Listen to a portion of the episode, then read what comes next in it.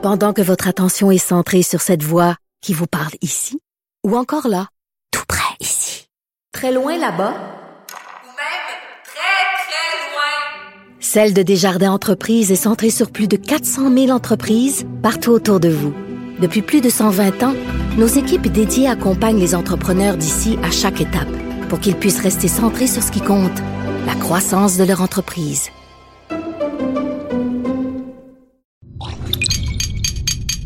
Cube Radio. Attention, cette émission est laissée à la discrétion de l'auditeur. Les propos et les opinions tenues lors des deux prochaines heures peuvent choquer. Oreilles sensibles s'abstenir.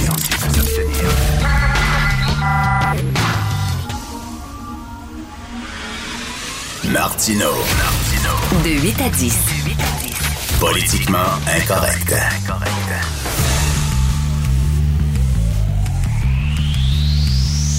Cube Radio. Bonjour, bon vendredi. Vendredi, à partir de 5 h, igloo, igloo, igloo. Un bon petit vin blanc. Écoutez, bonne journée. Vous avez vu ça, le ministre de l'Éducation, M. Jean-François Roberge, qui se dit ouvert à moderniser la formation générale au cégep. Ça me semble, c'est aux trois ans.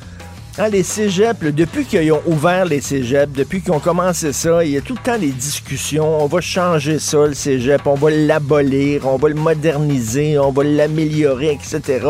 Régulièrement, puis il n'y a rien qui se fait. Mais bref, là, le ministre Robert, j'ai dit oui, oui, oui, on va moderniser la formation générale du cégep. Puis là, Joseph Facal a écrit un très bon texte cette semaine, une chronique en disant Moi, j'ai peur. Quand j'entends le mot moderniser l'éducation, ça me fait peur. Pourquoi? Parce que la plupart du temps, ça veut dire on va essayer de, faire une formation qui va s'arrimer au milieu du travail. Tu sais, genre, le, français, c'est pas important, puis la philosophie, puis tout ça, c'est pas important quand tu travailles. Non, non, non. On va, on va former des travailleurs plutôt que former des citoyens. Et là, Facal disait, ben, je m'excuse, mais euh, peut-être que le gars qui veut s'en aller policier ou le gars qui veut s'en aller, euh, je sais pas, infirmier ou n'importe quoi, peut-être que pour lui, c'est peut-être pas important des cours de philo, puis il aimerait ça qu'on enlève les cours de philo, puis qu'on enlève les cours de français, puis qu'on enlève... Mais c'est quand même important pour te former la tête pour que tu aies une tête bien faite. Un cégep, c'est pas seulement, ça sert pas seulement à former des travailleurs pour remplir, euh, euh, les demandes du milieu du travail, ça sert aussi à former des citoyens. C'est ce qu'il dit. Moi, je suis tout à fait d'accord avec euh, Joseph Facal. Mais moi, ce que j'aimerais, et ça, c'est mon, mon conseil au ministre de l'Éducation, M. Roberge, ce que j'aimerais, c'est qu'il apprenne aux jeunes les vertus de la discussion, du débat, de la conversation. Parce que là, ils l'ont perdu complètement. Là, je sais pas, c'est peut-être à force, ils se sont jamais fait dire non par leurs parents. C'est tout le temps oui, oui, oui, oui, oui. Fait que dès qu'ils sont confrontés à quelque chose qui va pas dans leur sens, ils capotent, ils perdent tout repère. Moi, j'aimerais qu'on, dans les cégeps, qu'on apprenne à développer un argumentaire, comme je le disais hier, une insulte, c'est pas un argument traiter quelqu'un de raciste, d'homophobe, de sexiste, c'est pas un argument. Veut dire, euh, une menace, c'est pas un argument non plus. Démoniser ton adversaire, c'est pas un argument. J'aimerais qu'on on, apprenne aux gens à aimer la joute, la conversation. Tu réponds à une idée par une autre idée. Tu réponds à un texte par un autre texte. Tu réponds à une pièce par une autre pièce ou par une critique, pas par la censure, pas par la menace, pas par on va te réduire au silence. Ça n'a pas de sens. C'est complètement débile. faut dire aussi qu'il y a des profs au cégep, et j'en ai eu, des profs qui sont pas là seulement, tu sais, qui sont des militants. Pour moi, un prof, c'est quoi? Un prof, c'est là pour transmettre des connaissances tu transmets des connaissances, puis après ça, toi, mon jeune, tu vas développer ton propre jugement. Toi, tu vas te faire une idée là-dessus. Alors, voici maintenant les euh, les différentes façons de de former une société. Voici les différentes euh, euh, idéologies politiques. Il y a le communisme, a le, socialisme, il y a la social-démocratie, il y a le capitalisme et tout ça. On vous présente ça. Puis après ça, c'est à vous à décider par vous-même qu'est-ce que vous aimez, mais il y a trop de profs qui sont là moi, pas pour transmettre des connaissances, pour te dire comment penser. Moi, je me souviens, j'avais une prof de philosophie au cégep. Elle était communiste. C'était à l'époque où il y avait encore des journaux communistes qui étaient distribués dans les cégeps. Là, on parle, on parle de la fin des années 70, début des années 80. Elle était communiste, puis elle, tout son cours de philo, plutôt que nous apprendre, je sais pas, Albert Camus, Jean-Paul Sartre, etc., non, elle, c'était faire la promotion du communisme. Tout était communiste. C'était vraiment euh, euh, deux heures de propagande. Oh, c'était pas un cours de philo. À un moment donné, il va falloir aussi savoir faire le ménage. Il y a certains profs dans certains cégeps qui sont plus des militants que des profs. Ils veulent développer des adeptes. Peut-être qu'il faudrait leur rappeler c'est quoi exactement euh, l'éducation, le but de l'éducation. Mais bref, apprendre aux jeunes euh, la beauté de la diversité, pas seulement la diversité biologique, sexuelle et raciale, comme je le dis souvent, mais la diversité d'opinion. La fameuse phrase de Voltaire, je ne suis pas d'accord avec ce que tu dis, mais je me battrai jusqu'à la mort pour que tu aies le droit de le dire. Si, mettons, slave, t'es pas content de la, la- la- la pièce de théâtre slave, t'as le droit d'être pas content. T'as le droit d'écrire une lettre dans les journaux en disant c'est de la merde, c'est pas bon, c'est raciste, tout ça. Mais te mettre devant le théâtre, demander la censure de cette pièce-là, demander que la pièce soit retirée, huée après les gens qui rentrent au théâtre pour se faire une idée, ça, c'est débile. Dire, je regarde ça, puis on régresse aux années 50, où les femmes euh, voulaient monter une pièce féministe qui était Les filles ont soif, puis tu avais toutes les congrégations religieuses devant le théâtre qui criaient, puis non, non, non, puis c'est épouvantable, cette pièce-là, elle traîne Marie dans la boue, puis il faut interdire la pièce parce que c'est des méchantes féministes. Puis là, t'avais toutes les, petites, les, grenouilles de Benici, puis ça. Mais là, c'est la même affaire, mais c'était remplacé par des petits curés laïcs, des petits curés euh, anarchistes, euh, euh, communistes qui se promènent encore avec le drapeau de la faucille puis du marteau. Donc, ma modernisation, moi, du système d'éducation, ce serait de ramener à l'école des cours de discussion, de débat, de con, de- il me semble qu'on a besoin énormément de ça au Québec actuellement. Vous écoutez Politiquement Incorrect. Pour nous rejoindre en studio, Studio à commercial cube.radio. Appelez ou textez 187 Cube Radio. 1877 827 2346. Politiquement incorrect. Homosexual unions are by nature contradictory to this. There is no complemental- complementarity of the sexes. Two members of the same sex may use their God given free will to engage in acts, to cohabit, to own property together. They may commit themselves to monogamy. They may pledge to remain in a loving relationship for life. In that sense, they have many of the collateral features of marriage, but they do not have its inherent feature. As they cannot commit to the natural procreation of children, they cannot therefore be married. Les libéraux qui ont ressorti, vous le savez, un vieux discours dans lequel Andrew Scheer dit qu'il est opposé au mariage entre personnes du même sexe parce qu'ils peuvent pas faire d'enfants. Puis le plus important dans un couple, c'est de faire des enfants. Ah, des gays peuvent pas faire d'enfants, donc oui, c'est un mariage, mais quand même, là, il manque un élément essentiel. Euh, on va faire réagir euh, M. Gérard Deltel, député conservateur de Louis-Saint-Laurent. Bonjour, M. Deltel Bonjour, M. Martineau. Avouez, avouez quand même que si vous aviez trouvé un vieux vidéo de Justin Trudeau où il disait quelque chose de controversé, maudit que vous l'auriez sorti vous aussi. C'est un peu fair game quand même, là. Ben, ben, vu que vous en parlez, on va sortir qu'en 1999, tous les députés libéraux ont voté contre la définition du mariage gay. Euh, Puis là-dessus, ben, il y avait des gens comme Stéphane Dion, comme euh, Paul Martin, comme Jean Chrétien, comme notre ami Denis Coderre comme les actuels ministres Ralph Goodale puis Lawrence McCauley. Alors, vous savez, si on veut sortir des vieilles affaires, on va en sortir des vieilles affaires. Nous, ce qu'on sait, par exemple, c'est que notre parti, il y a trois ans. Là, on parle de notre parti. Mais là, excusez, excusez, le vidéo, là, le fameux vidéo du discours, ça date de quand, ça? Euh, on me dit que ça date de 2005, on me dit. Euh, 2005, je vais donc, il y a- la il y a date exacte. 14 Ça fait- ans. Ça fait 15 14 ans. ans. ouais, 14 ans. Ben, c'est ça. Euh, là, bon, on peut changer d'idée en 14 ans. Ben, je comprends. Et non seulement ça, mais c'est tout notre parti aussi qui a changé par rapport à ça. Mais il faudrait qu'ils le disent quand même. Il faudrait qu'ils le disent qu'il a changé d'idée parce qu'on était un peu inquiets. Ben, regardez, il y a trois ans, on était 3000 militants, presque 4000 réunis à, à Vancouver. Là, c'est les militants, là, le grassroots, comme on appelle, les gens de la base, là, tu sais, les, les vrais militants qui travaillent fort pour, pour élire des gens, là. Alors, ces gens-là, on était réunis à Vancouver, on était quasiment 4000 militants, 3000 quelques, et de toutes les régions du pays, une motion a été adoptée pour reconnaître que oui, le mariage, ça peut concerner le mariage gay également, tel que défini par la loi. Alors, on n'est pas, on n'est pas à revenir là-dessus, au contraire. Non, mais les militants, puis tu sais, ce qu'on va entendre, c'est le chef. On va entendre Eh un ben, qui le dise, là, j'ai le droit. Parce qu'on a le droit de changer d'idée. Moi, il y a 15 ans, là, j'avais des opinions qui étaient très différentes de mes opinions d'aujourd'hui. Puis savez-vous quoi?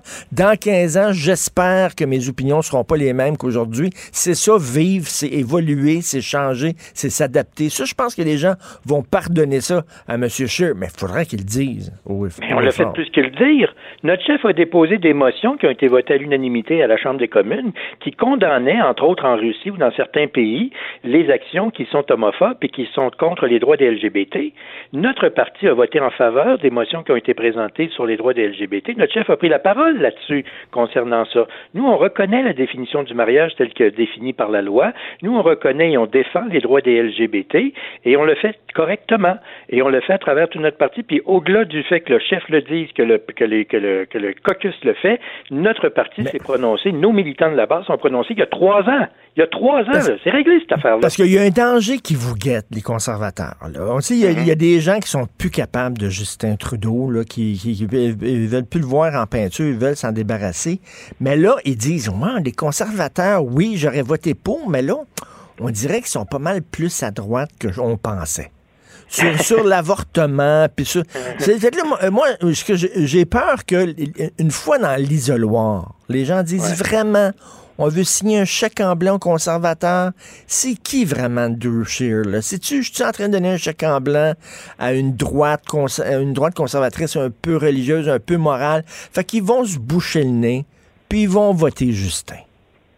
C'est ça le danger qui vous attend. Le, le problème, c'est qu'il y a toujours des campagnes de peur, des campagnes de demi-vérité, pour ne pas dire des campagnes mensongères pures et simples, qui sont, qui sont euh, transmises par l'adversaire.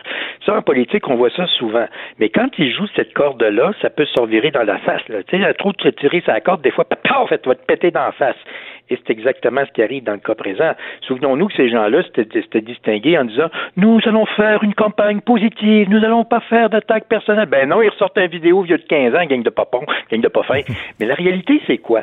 Jamais, jamais, jamais un gouvernement conservateur dirigé par Andrew Scheer ne va faire quoi que ce soit en matière de lé- législation sur l'avortement, sur le droit des gays, sur le mariage gay. Jamais, jamais, jamais. C'est clair? Ceux qui vous disent le contraire ou ceux qui laissent sous-entendre le contraire sont des menteurs. Parce que notre parti ne fera jamais ça. Dois-je vous rappeler que lorsque nous étions au gouvernement, on a été au gouvernement pendant neuf ans, là. Donc, quatre ans de gouvernement majoritaire. On va dire les vraies affaires. Un gouvernement majoritaire, il peut faire à peu près ce qu'il veut quand ça y tente, là. Avez-vous déjà vu une femme au Canada qui n'a pas pu se faire avorter à cause d'une autre? Jamais! Parce qu'on n'a jamais fait ça et on ne veut pas le faire et on ne l'a pas fait, on le fait pas et on le fera jamais. Ceux qui prétendent le contraire sont des menteurs. Bon, ben c'est clair et net et précis. C'est clair et net Oui, et précis. J'aimerais vous parler d'SNC Lavalin. Oui.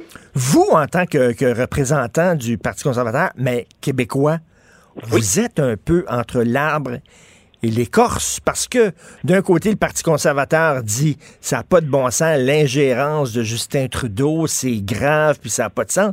Mais d'un côté, vous savez qu'au Québec, il y a ben, ben, ben des gens qui disent oui, mais Justin, il a fait ça pour protéger des emplois au Québec. Donc, vous êtes d'un côté, si vous voulez avoir les Québécois de votre bord, vous devez dire, ben, il a bien fait, mais de l'autre côté, vous êtes un peu poigné, vous, Gérard Deltel, là-dessus. Là. Absolument pas, M. Martineau. Moi, ça fait six mois, sept mois que je fais des entrevues là-dessus, que je vais au bâton, comme on dit, puis ça sur toutes les tribunes, en anglais, en français, à Montréal, à Québec, name et je défends toujours l'indépendance du système judiciaire. Et pour nous, ça a toujours été clair. Le seul emploi que Justin Trudeau voulait protéger, c'est le sien. Parce qu'une fois que les décisions judiciaires sont prises, ce qui est le cas dans le cas présent, la direction des poursuites pénales a eu accès à toute la preuve. Ni vous ni moi n'avons accès à ça. Eux qui savent, eux qui sont des professionnels de la justice, eux qui ont aucun agenda politique partisan, ont regardé ça, ont analysé ça et ont estimé, à l'égard de la preuve qu'il fallait un procès, même s'il savait qu'il aurait pu avoir un arrangement. Les professionnels de la justice qui sont au Canada pour faire ça ont fait leur travail. Position qui a été endossée par le procureur général, si devant Mme Wilson-Raybould. Et c'est une fois que la décision est endossée que là, Justin s'est levé et dire Hey, l'ami, renvoie ta décision, c'est pas correct. We need to get re-elected. Je suis député de Montréal, il y a une élection, il y a une élection qui s'en vient, j'ai besoin d'être élu. La seule job à laquelle pense Justin Trudeau, c'est la sienne et celle de ses chums. Le plus grave, ce que vous dites, c'est qu'il a le droit de parler à sa ministre de la Justice, sauf qu'il n'a pas le droit de contrevenir à une décision euh, de la direction des poursuites pénales. C'est ça le une problème. Ben c'est ça l'affaire. Une fois que la décision est prise, parce que les, les, gens qui sont professionnels de la justice, c'est pas des gens qui ont un agenda politique. Car moi, je suis un politicien, je veux me faire élire. On ne se comptera pas d'histoire. Puis des fois, je prends des décisions qui sont pas faciles, mais il faut les prendre. Celle-ci en est une bonne, justement.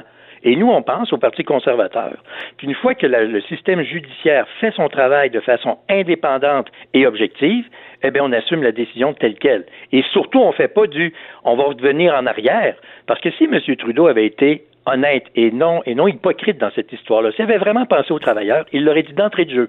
Nous avons un cas judiciaire ici. Nous demandons à ce qu'on analyse clairement la situation de arrangement parce que nous, c'est ce qu'on souhaite. S'il avait dit clairement dès le départ, et en bout de ligne, la décision avait été, il n'y aura pas d'arrangement, on s'en va en procès, ce qui a été la décision suprême des professionnels de la justice, ben, au moins, il aurait pu faire ses défenses. Mais non! Il est arrivé une fois que la décision était prise. C'est encore plus hypocrite. Mais, mais, mais, mais, mais la, la, l'affaire, c'est que ça colle pas. Vous avez vu les, le, le, sondage, le, répondez-moi pas, on s'en fout des sondages. C'est pas vrai, parce que quand les sondages vont, vont dans votre sens, soudainement, ils sont bien importants, pour vous les sortir. Il y a eu un sondage qui dit que... non. Il y a eu un sondage qui dit que les gens s'en sacent de l'affaire de SNC-Lavalin. Ça a pas, ça ne fait pas un pli sa bédaine à Justin Trudeau. Et, et, on dirait que les gens se disent, oui, mais dans ma vie de tous les jours, moi, là, je comprends là, que, bon, il y a un dilemme moral, il y a un problème éthique, tout ça, là, mais ça m'enlève-tu de l'argent dans mes poches? Ça fait-tu, ça change-tu ma vie à moi, puis la vie de mes enfants, puis la vie de ma famille? Non. Fait que, regarde, je m'en fous.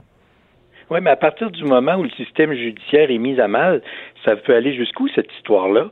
Puis attention, là, quand vous dites qu'il n'y a pas eu d'impact, soyons honnêtes, là, il y a un an, là, ces gens-là, là, c'était top, top, top dans les sondages. Hein, ça allait bien, la vie était belle, c'était un gouvernement majoritaire. Ils ont droppé pas à peu près. Ce qu'on a pu constater, c'est une certaine consolidation de la situation. Mais la réalité, c'est quoi?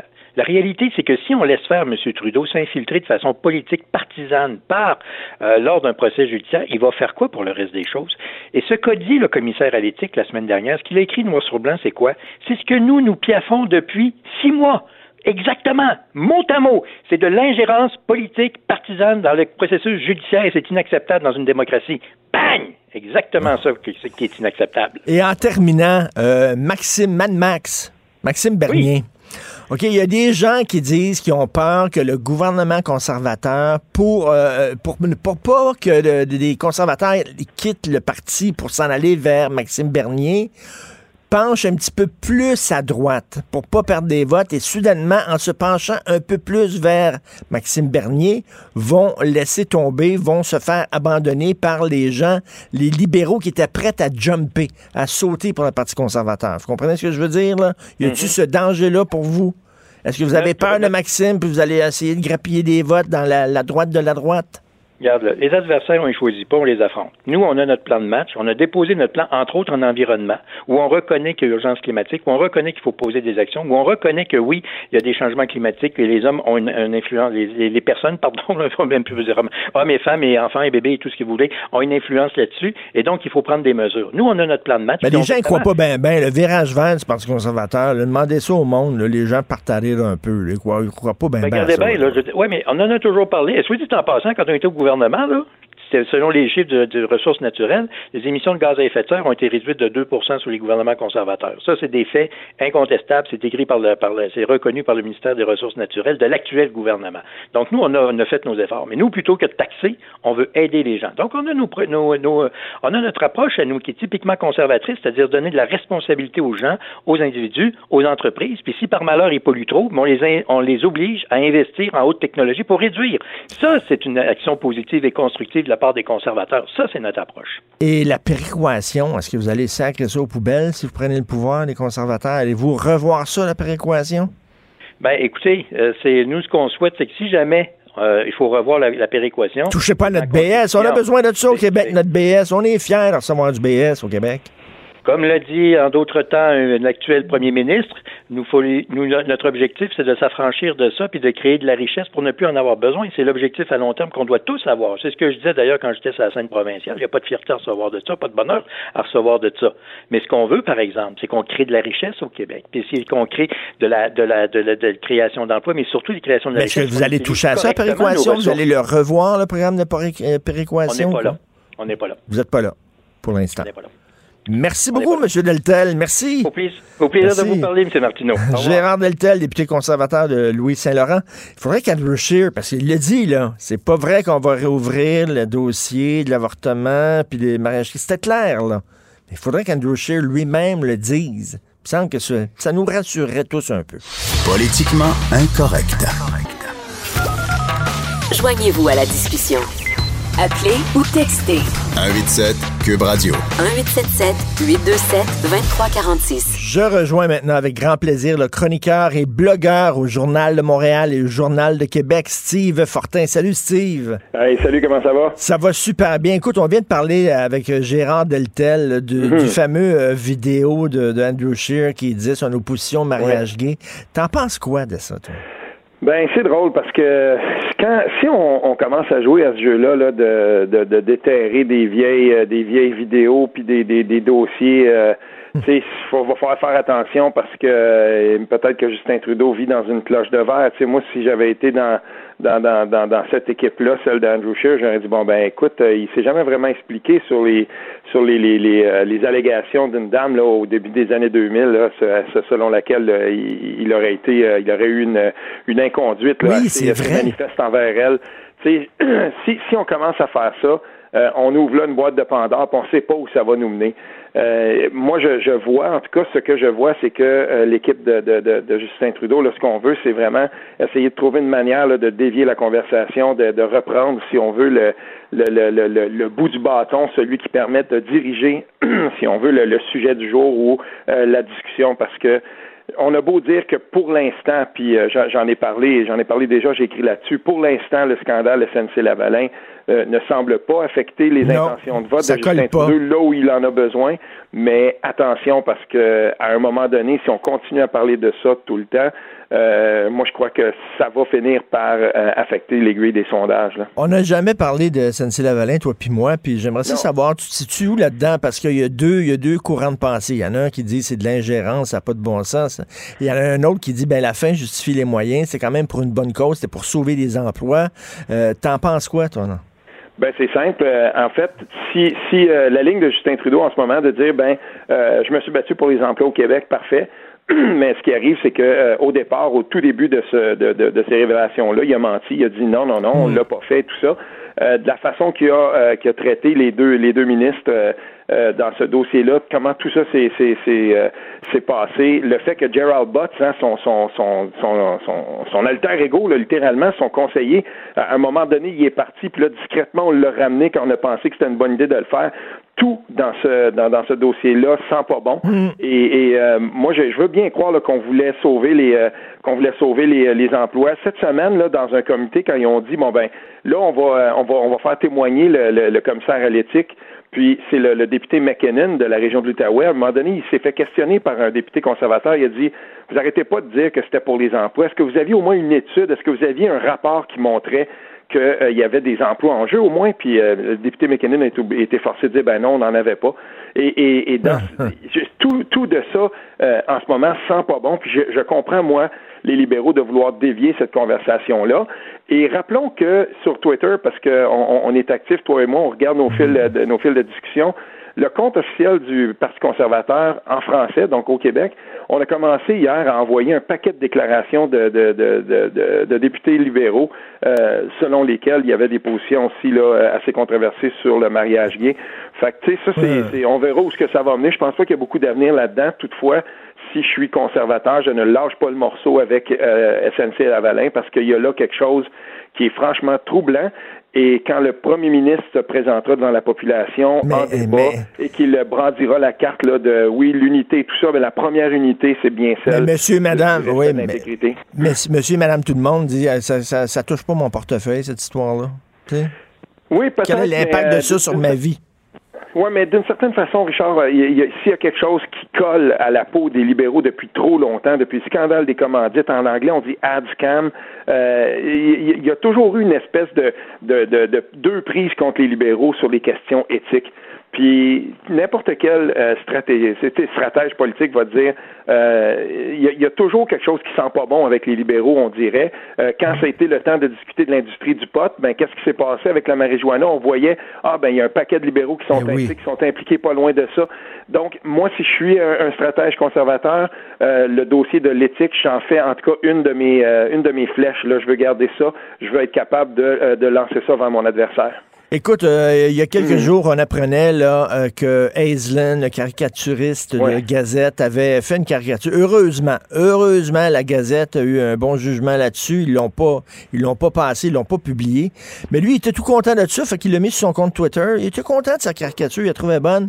Alors, on montrait euh, François Legault avec euh, une casquette un peu comme Donald Trump, Make Québec White Again. Fait que là, il associe les pro-loi 21 à des suprémacistes blancs. Ah, c'est, écoutez, là, moi, ça, s'il y a quelque chose là, là-dedans qui me, qui, commence à vraiment, franchement, me, m'agacer, là, c'est la, la facilité avec laquelle on a euh, de balancer des accusations comme ça de suprémacisme, de racisme. Ce matin, Richard, j'écoutais, comme je le fais tous les matins à 7 heures, les nouvelles nationales à Radio-Canada.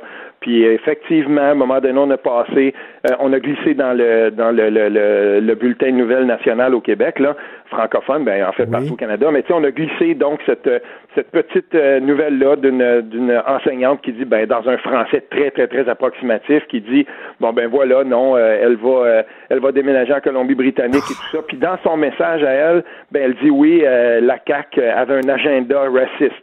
Puis, et, et là, on passe ça comme ça. Il y a, c'est dans le bulletin de nouvelles. Il y a personne pour la questionner, pour lui demander de se justifier.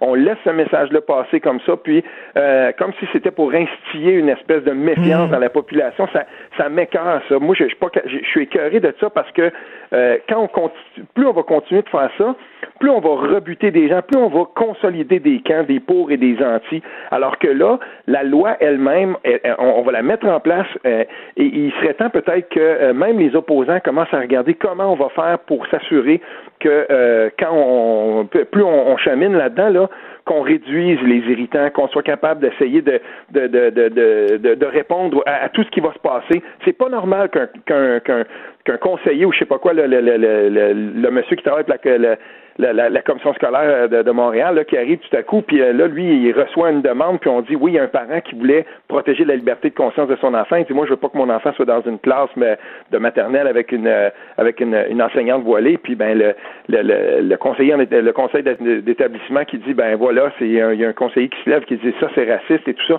Il va falloir arrêter ça. Ben oui, parce que moi, ben, la parce loi que a été votée on- on peut- démocratiquement, légitimement, faut la respecter. Steve, on peut s'opposer à la loi 21. Moi, je suis pour la loi 21, mais je peux, je peux comprendre que des gens soient mal à l'aise puis tout ça, mais tu sais, arrêtez là, avec les, le racisme et la xénophobie puis tout ça, parce qu'ils empoisonnent le discours public en utilisant ces mots-là. Oui, mais on a compris une chose, euh, Richard, c'est que les opposants, eux, ne vont pas lâcher le morceau. Et euh, j'ai écrit, euh, j'ai j'ai écrit un texte là-dessus récemment où je, je disais, ben, je sais bien là que François Legault, lui, il claironne, il dit, ben voilà, on a réglé ce dossier-là, puis on passe à autre chose. Euh, entre toi et moi, là, les gens qui, euh, qui contestent ça à la- de- devant les tribunaux et, et plusieurs des opposants, eux, ils lâcheront pas le morceau. Ben non. Puis euh, on le voit bien là, qui, qui ça se prépare. Moi, je, je suis de ceux qui pensent là, pour l'instant, du moins, je suis de ceux qui pensent que on pourrait même encore parler de ça si ça s'étire devant les, les, les, les tribunaux. Les deux candidates connues, ben, en tout cas pressenties à la, à la chefferie libérale, toutes les deux ont, ont- proposé d'une manière ou d'une autre une espèce de loi sur l'interculturalisme qui serait complètement incompatible avec le projet de loi 21. Donc, il va falloir qu'on s'explique à un moment donné. Est-ce que le prochain ou la prochaine chef du Parti libéral euh, aura dans ses cartons de revenir en arrière, de démanteler la loi 21, de la euh, le fait que là, moi je suis pas juriste, là, mais il va falloir euh, mener qu'on explique aux gens est-ce qu'on fait tout ça pour rien? Euh, Est-ce que ce qu'on est en train de vivre en ce moment, euh, puis tous les efforts que les gens vont faire, euh, est-ce que tout ça ce sera pour rien? Parce que j'espère qu'on va pas faire encore l'élection de 2022 sur ce sujet-là. Il faudrait qu'on avance à un moment donné. Oui, mais en même temps, c'est un choix légitime. On, on aimerait tous ça, là, que de dire, ouais, c'est réglé, puis on passe à autre chose, on tourne la page. Enfin, ça fait dix ans qu'on qu'on niaise là-dessus, mais sauf que, non, c'est c'est loin d'être réglé. là. Il va y avoir des cas litigieux, il va y avoir des cas spectaculaires, des gens qui vont pleurer devant la caméra en disant, à cause de la loi 21, j'ai pas pu avoir une job, euh, c'était mon rêve de toute ma vie. On n'a pas fini, là. J'ai parlé euh, récemment avec euh, différentes personnes qui ont beaucoup plus d'expérience que moi en politique. Euh, et, et une, une d'entre elles, mais je ne citerai pas parce que je pense pas qu'elle aimerait ça, qui me disait T'as pas idée, parce que j'étais trop jeune quand on a euh, quand on a voté la loi 101, t'as pas idée de ce que ça avait causé comme chamba- chambardement et tout ça. Puis il, il me comptait là donc euh, c'est ce que il y avait vraiment là des gens qui étaient dans la collectivité anglophone qui disaient mais ça va être l'enfer, ça va être l'apocalypse et tout ça. Puis il me dit ben regarde là 50 ans plus tard, euh, personne de, de vraiment là franchement Ouais. dit on devrait revenir sur la loi 101 complètement. Oui, il y a des gens qui qui détestent la loi 101 mais collectivement, elle fait partie maintenant d'un patrimoine intégré puis il dit il faut que la loi 21 ou du moins en tout cas la laïcité comme principe euh, il faut lui laisser le, il faut qu'on lui laisse le temps de, de prendre comme ça, de, de, de, de s'établir comme d'un principe euh, duquel euh, on, on ne va plus jamais déroger. Maudit que j'aimerais ça des fois que les médias donnent la parole à des Arabes, à des musulmans qui sont pour la laïcité, qui sont pour la loi 21. Moi, régulièrement, je te dis, là, parce que des gens qui me traitent d'islamophobe, je dis, passez, passez une semaine avec moi. Il y a des Algériens, des Tunisiens, des Marocains qui viennent me voir. Merci beaucoup, nous autres aussi, mais on n'est pas représentés. On nous, à chaque fois qu'on monte des arabo-musulmans, c'est des femmes Ouais. voilées, c'est nous autres qui sont un peu plus, euh, euh, un peu plus laïques. On- On on n'est pas représentés à TV. Ben, à toutes les fois que je que, que j'évoque ça et, je parle souvent et je, je, il y en a pas beaucoup qui, qui mentionnent ce, ce, ce membre-là du gouvernement qui est très important, le, le député de Sainte-Rose, Christopher Skeet, euh, qui s'occupe euh, du lien entre euh, la collectivité anglophone et le gouvernement. Euh, mais il m'en parle souvent quand je discute avec euh, avec Christopher Skeet, il me le dit. et comme on dit en anglais, là, it doesn't fit the narrative. Ça, ça rentre pas dans le discours qu'on veut projeter par rapport à ça dans certains médias. Et on, on doit le dire que ce matin, on passe comme ça dans le bulletin national de 7 heures, euh, comme si de rien n'était, une, une accusation bête de racisme envers, envers la CAQ, envers le gouvernement, mais qu'on ne trouve pas de contrepoids alors qu'il y en a beaucoup. Et, et euh, moi, quand j'écoute un, un, un, un membre du gouvernement comme Christopher Skeet qui me dit je me promène partout, c'est ma job, puis je vois, oui, je vois des gens qui me disent qu'ils sont préoccupés, mais d'un autre côté, j'en vois tellement qui me disent merci d'avoir enfin cheminé de ce côté-là, mais on ne met pas le micro devant ces gens-là nombreux. Et euh, bon an, mal an, là, quand on regarde les différentes enquêtes qui, qui s'intéressent à- aux, aux différents segments de la société québécoise, euh, on, on remarque quand même là, que c'est plus de 40, près de 50 euh, des, des, des anglophones qui appuient le, le, le projet de loi 21 fait- ou la loi 21. Fait que là, à un moment donné, il faut, il va falloir aussi qu'on offre le micro à ces gens-là puis qu'on leur permette de s'exprimer puis de dire, ben oui, peut-être que nous, dans nos collectivités, euh, il y a plus d'appui qu'on pense, mais effectivement, euh, on les entend pas beaucoup ces gens-là, alors qu'ils sont là, qu'ils sont euh, mal représentés, en tout cas, de par leur voix dans les médias. Ben oui, tout à fait. Merci beaucoup, Steve. C'est toujours un plaisir de parler avec toi et de te lire aussi dans le Journal de Montréal, le Journal de Québec. Merci. Ok, merci, salut. Martino, le seul qui peut tourner à droite sur la rouge à Montréal. Politiquement incorrect. Mais c'est politiquement correct de l'écouter. On va parler d'économie avec notre ami Pierre Couture, journaliste au Journal de Québec. Euh, on peut le lire aussi dans le Journal de Montréal. Salut Pierre. Salut! Hey, dans le Journal de Montréal, page 12, page 13, le spread de Pierre-Carl Pelado sur Air Transat. T'as vu ça? Ben oui! Hey, ne laissons pas Air Canada prendre les commandes d'Air Transat. Comme la majorité des Québécoises et des Québécois, je souhaite qu'Air Transat soit contrôlé par des intérêts québécois. Disons non à la transaction, c'est dans notre intérêt de signer Pierre-Carl Pelado, un gros spread. Son chien est-tu mort, hein, Pierre-Carl? Parce que c'est aujourd'hui que ça se décide. là. Oui, oui, ben j'ai comme l'impression que les, les dés sont pipés. Euh, écoute, euh, Air Canada qui offrait 14 dollars de l'heure, 13 dollars de l'heure, euh, 13 dollars de l'action, pas 13 dollars de l'heure, mais 13 dollars l'action pour Transat. On a remonté ça à 18 dollars l'action, 720 millions. Et là, je pense que ça satisfait les gros actionnaires, Ah oui. Ah oui, la caisse de dépôt, le fonds FTQ. J'ai comme l'impression que ça va passer. On, ça prend les deux tiers de, des actionnaires aujourd'hui, euh, une assemblée d'actionnaires à, Montréal. Et euh, écoutez, euh, c'est peut-être pas terminé là, parce que là, le bureau de la concurrence va regarder aussi. Parce que pour le consommateur, écoutez là, euh, quand ça, ça arrive, là, c'est beau les promesses. Air Canada ont beaucoup fait de promesses hein, par le passé qui n'ont jamais réalisé. Mais pour le consommateur, là, écoutez, euh, Air Canada va posséder 60% des vols vers euh, l'Europe, notamment 60% du marché vers le sud. Les forfaits dans le sud, Transat amenait quand même une compétition Ben là-dedans. oui, Air ben oui, une Canada baisse de prix, une baisse de prix. Voilà. Alors là, euh, écoutez, on va on va essayer de on va essayer de nous faire à croire pendant un an, deux ans que tout va être beau. Euh, les emplois, il y a deux sièges sociaux là. Air Transat a un siège social à Montréal. Air Canada a un siège social. Alors écoutez, il va y avoir des pertes d'emplois, c'est sûr. Moins il y a de joueurs dans une industrie, pire c'est pour le consommateur. Ben, pour le consommateur, effectivement, ça risque, mais écoute, le bureau de la concurrence va quand même euh, étudier la situation, mais le bureau de la concurrence, lui, a dit, ben, éventuellement, si le gouvernement veut ouvrir, parce que vous savez que le ciel aérien au Canada, c'est très, très, très fermé, hein, ça prend des joueurs canadiens, notamment, là, à majorité. Alors, euh, si on veut, éventuellement, le gouvernement veut ouvrir le ciel euh, euh, canadien ou à, à des étrangers, ben là, il se dit on va former des gros joueurs d'abord et là, eux vont être capables de concurrencer. Est-ce que c'est ça qui s'en vient? Pour faire rentrer de la concurrence, il n'y a pas de concurrence au Canada euh, au niveau du, euh, des, des billets d'avion. C'est pour ça que les Canadiens payent très cher. Parler avec des Américains, parler avec des gens de l'Europe, ben il y a les- beaucoup de concurrence. Ça fait en sorte que les billets d'avion sont très peu euh, dispendieux.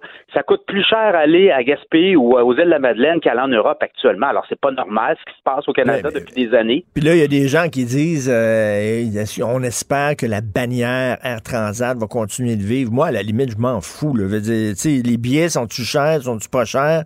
Les conditions de vol sont-tu sais, que ce soit Air Canada, Air Transat, Rouge, puis tout ça, c'est un, c'est un nom sur un avion. Là.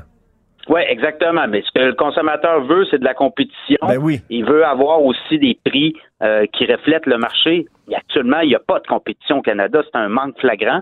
Et euh, là, ben, on continue à consolider l'industrie. Alors, beaucoup de gens s'interrogent actuellement pour savoir si le consommateur va être gagnant. Et là-dedans. Pierre, moi, s'il y a une industrie que j'aime pas, c'est l'industrie de l'aviation. Je trouve qu'ils traitent vraiment leurs clients comme de la merde. Souvent, ça arrive des histoires régulièrement, encore, encore, Incroyable. encore là, euh, des heures dans un avion sur un tarmac. Il y a un retard de vol, il n'y a pas d'air climatisé, les gens étouffaient, il y a des vieux qui braillaient. Régulièrement, c'est comme ah ouais, entassez-vous un après l'autre. Ils traitent mal leurs clients. Ben, le gouvernement encadre très mal l'industrie aérienne. Là, il y a une charte qui euh, est entrée, euh, en fait, qu'on a mis en place, mais qui va seulement entrer en vigueur dans les prochains mois. Une charte qui donne peu, très, très faible euh, comparé à l'Europe où, où, là, les consommateurs sont très bien protégés. C'est très bien écrit. Et euh, au Canada, la charte, ben encore là, les compagnies aériennes disent que c'est trop sévère pour elles. Mais effectivement, elles traitent leurs leur, leur, clients comme du Ah. bétail dans bien des cas. Et tu es obligé d'aller devant les tribunaux, tu es obligé de, de, de. Puis là, tu fais affaire avec le service à la clientèle, on te renvoie des Ah, mon Dieu, bouffe, puis euh, ah non, non, ça fait pitié. L'industrie aérienne au Canada, là, il y a un grand, grand, grand, grand ménage à faire là-dedans, mais il n'y a pas de volonté Ben politique. oui, euh, semble-t-il. récemment, là aussi, il y a un retard. Moi, j'ai pris l'avion, il y a eu un retard de plusieurs heures de, de notre avion, puis ils nous ont donné justement des coupons de bouffe. Le genre, on avait 5 piastres chaque pour aller s'acheter des sandwichs. C'était n'importe quoi, là. Oui, alors qu'en Europe, après quatre heures de vol de retard euh, sur un vol euh, transatlantique, ben on donne 700-800 dollars et on reconnaît qu'il y a des implications à ça. Et ici au Canada, ben c'est très très laborieux. Écoute, on va parler de Rona. Ça continue de brasser chez Rona. Trois ans après la vente du quincailler québécois à Lowe's, il y a des compressions qui sont toujours dans l'air. Finalement, ils respectent pas leurs promesses, Lowe's? Ben c'est pas le, pro- le problème, c'est que je pense qu'ils ont payé trop cher pour Rona. Ils ont payé 3,2 milliards. Là, trois ans, ils ont radié 1,2 milliard de la valeur euh, plus tôt cette année. Et tu vois encore là, hier, il y avait des résultats financiers de Lowe's. Et sur le Canada, c'est pas très satisfaisant. Le PDG n'est pas très satisfait. Qui pourrait avoir encore des compressions. On a fermé des magasins hein, plus tôt cette année. On a fermé un siège, euh, un bureau régional à Mississauga. On a ramené ça à Boucherville. C'est difficile pour Rona actuellement. Depuis la vente, là, depuis que Lowe's a acheté Rona, on va dans les magasins Rona. Ça semble être très compliqué. Euh, le service à clientèle, et il y a beaucoup de compétition. Hein. Euh, BMR a pris du galon. Ici à Québec, Canac, et même dans la région de Montréal, Canac est rendu là. Patrick Morin. Il y a des bannières québécoises.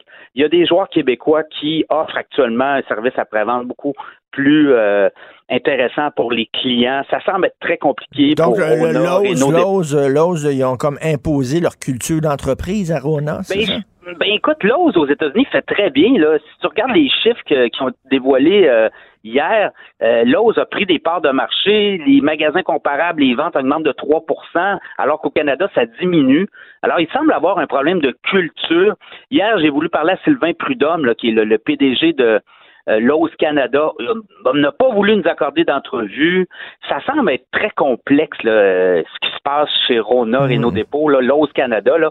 Et là, les prochains, euh, prochaines décisions, ça pourrait être une restructuration. On pourrait voir Écoutez, il y a des Rona. Ici à Québec, tu as un Rona puis tu as un Renault dépôt, un en face de l'autre sur l'autoroute, là, un en face de l'autre. Éventuellement, on va peut-être en fermer un. Pour avoir une restructuration, fermeture de magasin, écoutez, euh, les magasins ne euh, répondent pas à la demande. Et, et Lowe's aux États-Unis fait bien. Euh, bataille contre Home Depot notamment, euh, et, et ils sont. Il y a un nouveau PDG qui est arrivé depuis un an. Lui, c'est un ancien de Home Depot. Justement, là, lui, il fait le ménage. Et lui, il sera pas patient encore très longtemps. De ce que je comprends, là, il pourrait avoir de nouvelles compressions chez Rona. Eh ben, il y a des gens qui vont dire on aurait donc dû protéger Rona. Ben, c'est-à-dire que euh, le prix payé, même Lowe's a reconnu qu'ils ont payé trop cher. Est-ce que ça valait ça? Euh, de toute évidence, ça valait pas le prix qu'ils ont payé. Et là, ben, il semble avoir un problème de productivité dans les magasins. Est-ce que c'est la direction de Lowe's qui est pas capable de, de revirer le navire de bord ou euh, manque de productivité à suivre? Mais chose certaine, pendant ce temps-là, ben, il y a des bannières québécoises qui offrent du service puis qui euh, sont là pour se battre pour leurs clients. Groupe Capital Média, on dit que les journaux devront se vendre d'ici la mi-novembre. Oui. Ça Oui. va prendre un repreneur avec beaucoup d'argent, avec des poches très profondes. Oui, ben écoute, mercredi, j'étais au palais de justice parce qu'on a déposé, enfin, on a eu le prêt intérimaire de 5 millions d'Investissement Québec et en fouillant un peu d'un papier là, de, de- de- du syndic, on, on comprend. Écoute, Richard, c'est pas compliqué, là, ils perdent plus d'un million de dollars par mois. Aïe, aïe. Même le propriétaire ne propose aucun plan de relance. Ça, Ouais, ça mais, veut mais, dire mais- que lui, là, mais qui va prendre ça? Qui va acheter ça? Ben, c'est un, canard boiteux, là, pa- parce que, tu sais, c'est des, transformations à long terme. là. Le, nouvel acheteur puis les millions qu'il va mettre là-dedans, c'est, un plaster. C'est un band É- Écoute, si toi, demain, tu achètes Capital Média, là, tu, tu perds un million par mois dans la structure actuelle. Donc là, ça prend un méchant ménage, là, on comprend, ça va prendre... Euh, Puis là, il faut que tu ailles chercher des économies d'échelle. Alors, moi, je vois pas qui, honnêtement, là, va, va vouloir mettre en partant, perdre un million de dollars par mois. Ça, je te parle là actuellement. Ça veut dire que dans trois mois, peut-être que la situation va s'être encore détériorée. Est-ce que les, ventes de publicité vont augmenter? Là, on essaie de séduire, on essaie d'in- d'inviter les gens à, à s'abonner, mais bottom line, là, c'est une perte d'au moins un million par mois. Ce groupe de presse-là perd. C'était insoutenable. Il y a les fonds de pension aussi. On nous dit que les fonds de pension étaient à plus 3 millions euh, au niveau euh, des- de la solvabilité Ben, au début de 2017. C'est énorme, c'est 2018, énorme. Oui, mais là, c'était plus 3 millions, mais à la fin de 2018, c'était moins 17 millions. Donc, il fallait qu'ils mettent 20 millions d'un fonds de pension tout de suite. Non, non, mais c'est ça, mais c'est énorme, les fonds de pension. là. Les charges, là, tu sais, quand, quand tu achètes ça, là, et les fonds de pension aux gens là, qui ont pris leur retraite puis que tu dois payer, c'est énorme. Alors, je, je doute. Écoute, je, souhaite là, tout, tout le bonheur et j'espère qu'il va arriver quelque chose de positif. Mais le repreneur devra avoir les reins solides. Québécois a fait une offre, a été refusée. Est-ce que ça va être les mêmes conditions euh, après euh, tout, tout le processus de vente qu'on est en train de mettre en branle?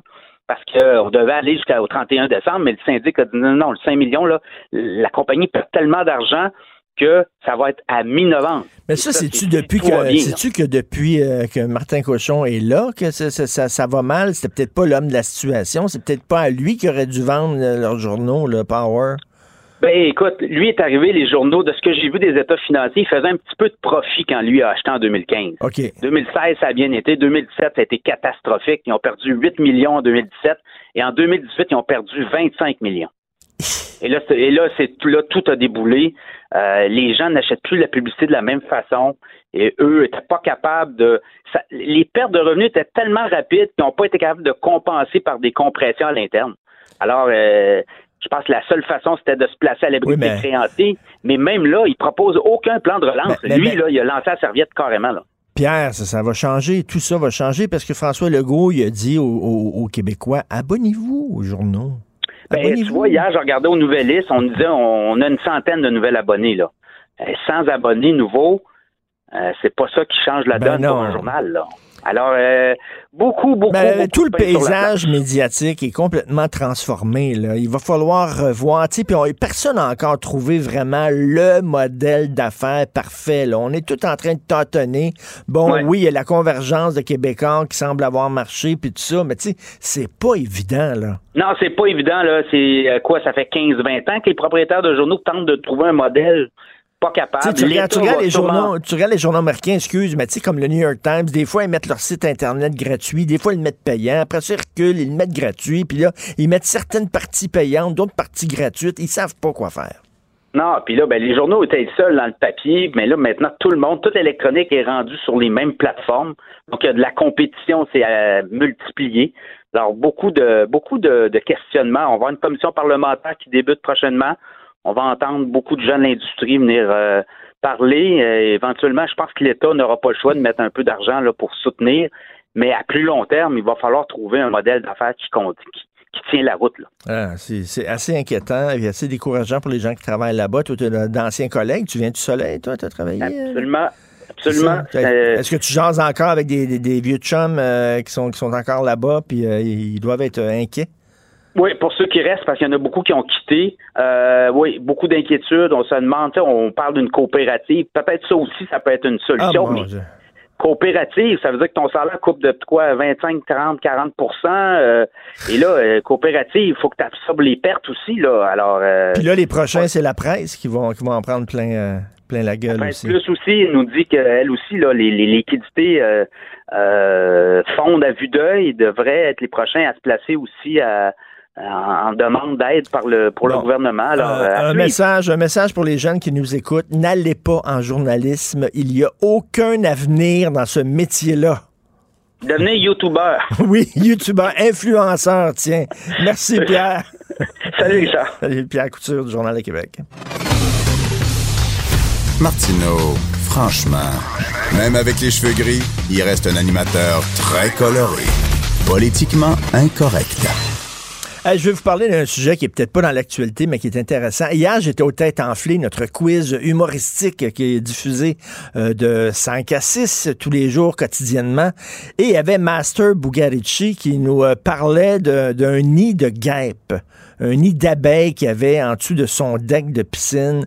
Puis bon, euh, finalement, il a réussi à prendre le nid, à le sacrer dans un sac de poubelle, à fermer le sac de poubelle. Puis bon, il a tué un- des centaines d'abeilles, j'imagine.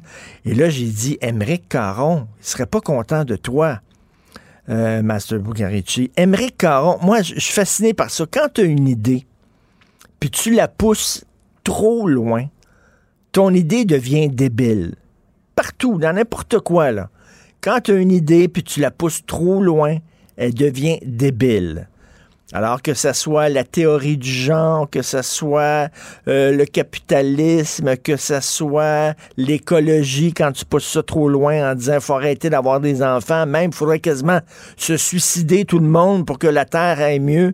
Quand tu pousses une idée trop loin, elle devient débile. Même chose avec l'antispécisme. L'antispécisme, c'est les gens qui disent pourquoi on dit que l'homme est supérieur aux animaux. Ça n'a pas de bon sens, c'est comme l'équivalent du racisme. C'est comme dire les blancs sont meilleurs que les noirs. Ben, c'est la même chose. Tu peux pas dire que les hommes sont meilleurs que les animaux, qui devraient avoir davantage de droits. Donc, les militants antispécistes, ils veulent qu'on considère les animaux comme les égaux en droit des êtres humains. Moi, je, comprends ça. Je comprends que les animaux souffrent. Je comprends que les animaux, euh, c'est épouvantable la façon dont on les traite dans euh, les, les- fermes là, euh, vraiment industrielles, etc. Je, je peux comprendre ça. Mais quand tu pousses une idée trop loin, elle devient débile. Alors, Émeric Caron, c'est l'idole des antispécistes. OK? C'est la, c'est la rockstar des antispécistes. Si vous les écoutez l'émission On n'est pas couché avec euh, Ruquier sur TV5, euh, il était un des panélistes. Il est plus là, mais il était un des chroniqueurs là-bas. Bon, Émeric Caron, il a écrit des livres, des best-sellers, tout ça, défendant les droits des animaux. Et là, il a dit, il fait des vidéos. En fait, il a sa propre télévision sur Internet.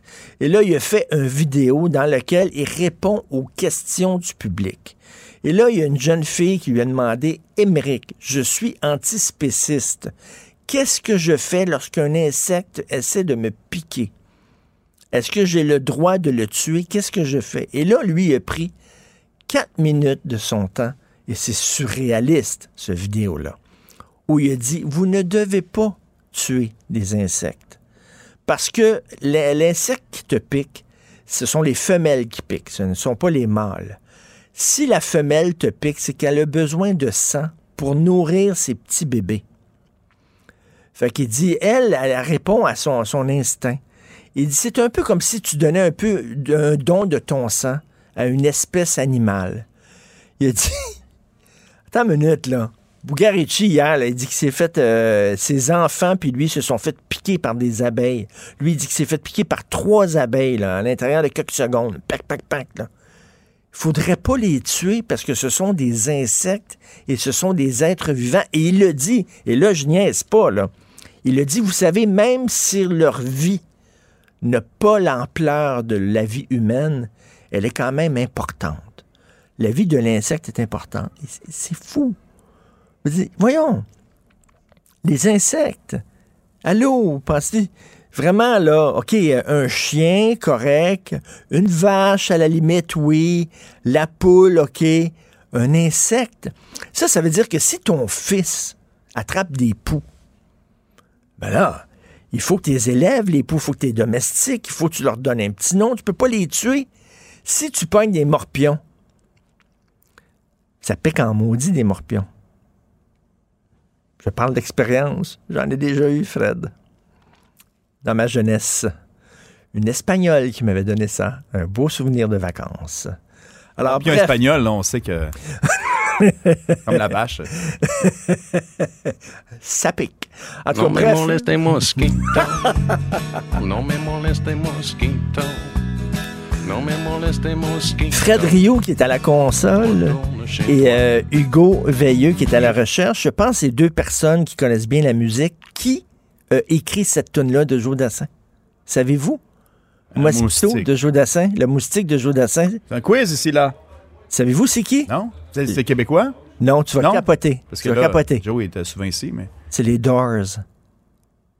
Oui, c'est une chanson reprise, en fait. Oui. Ouais. C'est une tune des Doors. Les Doors après Jim Morrison. Quand Jim Morrison est mort, les Doors ont continué. Puis les Mosquitos, c'était une de leurs tunes. Il n'y a personne qui s'est tout cas, Bref. Donc, je reviens à Émeric Caron. Ça veut dire que si tu as des poux, si tu as des. euh, tu peux pas avoir des shampoings pour les tuer. Non, non, non. Ça serait comme euh, l'équivalent d'un génocide. Mosquito Les Doors. Ça, c'est les Doors. No me moleste mosquito. Ouais. No me moleste mosquito. No me moleste mosquito. Attends, ça, c'est la version des Doors. Why don't you go home? No me moleste Hey, on est loin. Au on, début, là. on est loin d'aller euh, Women. Puis, euh, Ben, tu sens. C'est l'orgue, là. ça, c'est Ray Manzarek qui joue, là. Je pense que c'est une B3, une B63, c'est quoi le. B3. B3, ouais. Bingo! B3. Hey, on est loin de, on est loin de. C'était leur, leur, leur 10 les moins bons. Bref, Émeric Caron a fait un fou de lui. Et il n'est pas tout seul à avoir tenu des propos aussi stupides que ça. Il y a aussi euh, le, le- voyons, le commandant Cousteau. Le commandant Cousteau, on lui a demandé, OK, je sais si c'est Paris dans la Marianne. Je vais vous lire ça, il me reste encore un petit peu de temps? Bon, OK. On avait demandé au commandant Cousteau avant sa mort s'il fallait protéger toutes les formes de vie, quelles qu'elles soient. Alors là, voici la réponse du commandant Cousteau. Il y a quand même des espèces animales qui constituent... euh, euh, non, la, journaliste a dit il y a quand même des espèces animales qui constituent une menace, une nuisance pour l'homme, comme euh, les serpents, comme certains moustiques. Est-ce qu'on devrait pouvoir les tuer, euh, même des virus et tout ça? Et le commandant Cousteau, il a dit l'élimination des virus relève d'une idée noble, mais elle pose d'énormes problèmes. Il dit, vous savez, avant, il y avait des guerres, puis on se débarrassait parce que la surpopulation nous guette toujours. Et avant, heureusement, il y avait des guerres, ce qui fait qu'il y avait plusieurs milliers de personnes qui mouraient au cours des guerres. Mais maintenant, il y a de moins en moins de guerres et heureusement, il y a des virus parce que ça tue des gens. Il dit, vous savez, pour que la population mondiale se stabilise, il faudrait éliminer 350 000, 350 000 individus par jour. Donc, les virus, c'est très bon. Il dit, il ne faut pas tuer les virus. Ce sont des êtres vivants. J'ai lu ça, moi, quelque part, des antispécistes complètement pétés qui disaient que des cellules cancéreuses ont le droit de vivre. Parce que c'est des cellules, puis ont le droit de se reproduire comme des cellules qui sont saines. Puis ils ont le droit aussi, donc, j'avais lu quelque part dans un texte quelqu'un qui avait le cancer, puis qui disait, oui, mais vous savez, tu sais, des gens complètement flyés, complètement déconnectés, là, dans leur tête, dans leurs idées, là, puis qui voulaient pas avoir de la chimio parce que c'était quand même des êtres vivants, des cellules cancéreuses. Ça, c'est de la maladie mentale. On est rendu dans la sélection naturelle, là. C'est fou, là. On a Darwin sur la 2, hein? Oui, on nous parle. C'est fou, mais Ça, là, là. Caron, il a fait une joke, là. Il a fait, il a fait un fou de lui. Il faut pas tuer les insectes parce que c'est des êtres vivants comme vous et moi. Et là, il y a un livre qui est sorti par un Canadien, un spécialiste canadien sur les insectes en disant c'est le pire ennemi de l'homme. Les insectes sont la première cause de décès plus que toute autre cause, plus que le cancer, plus que les accidents, plus que les armes à feu, plus que le, prédateur.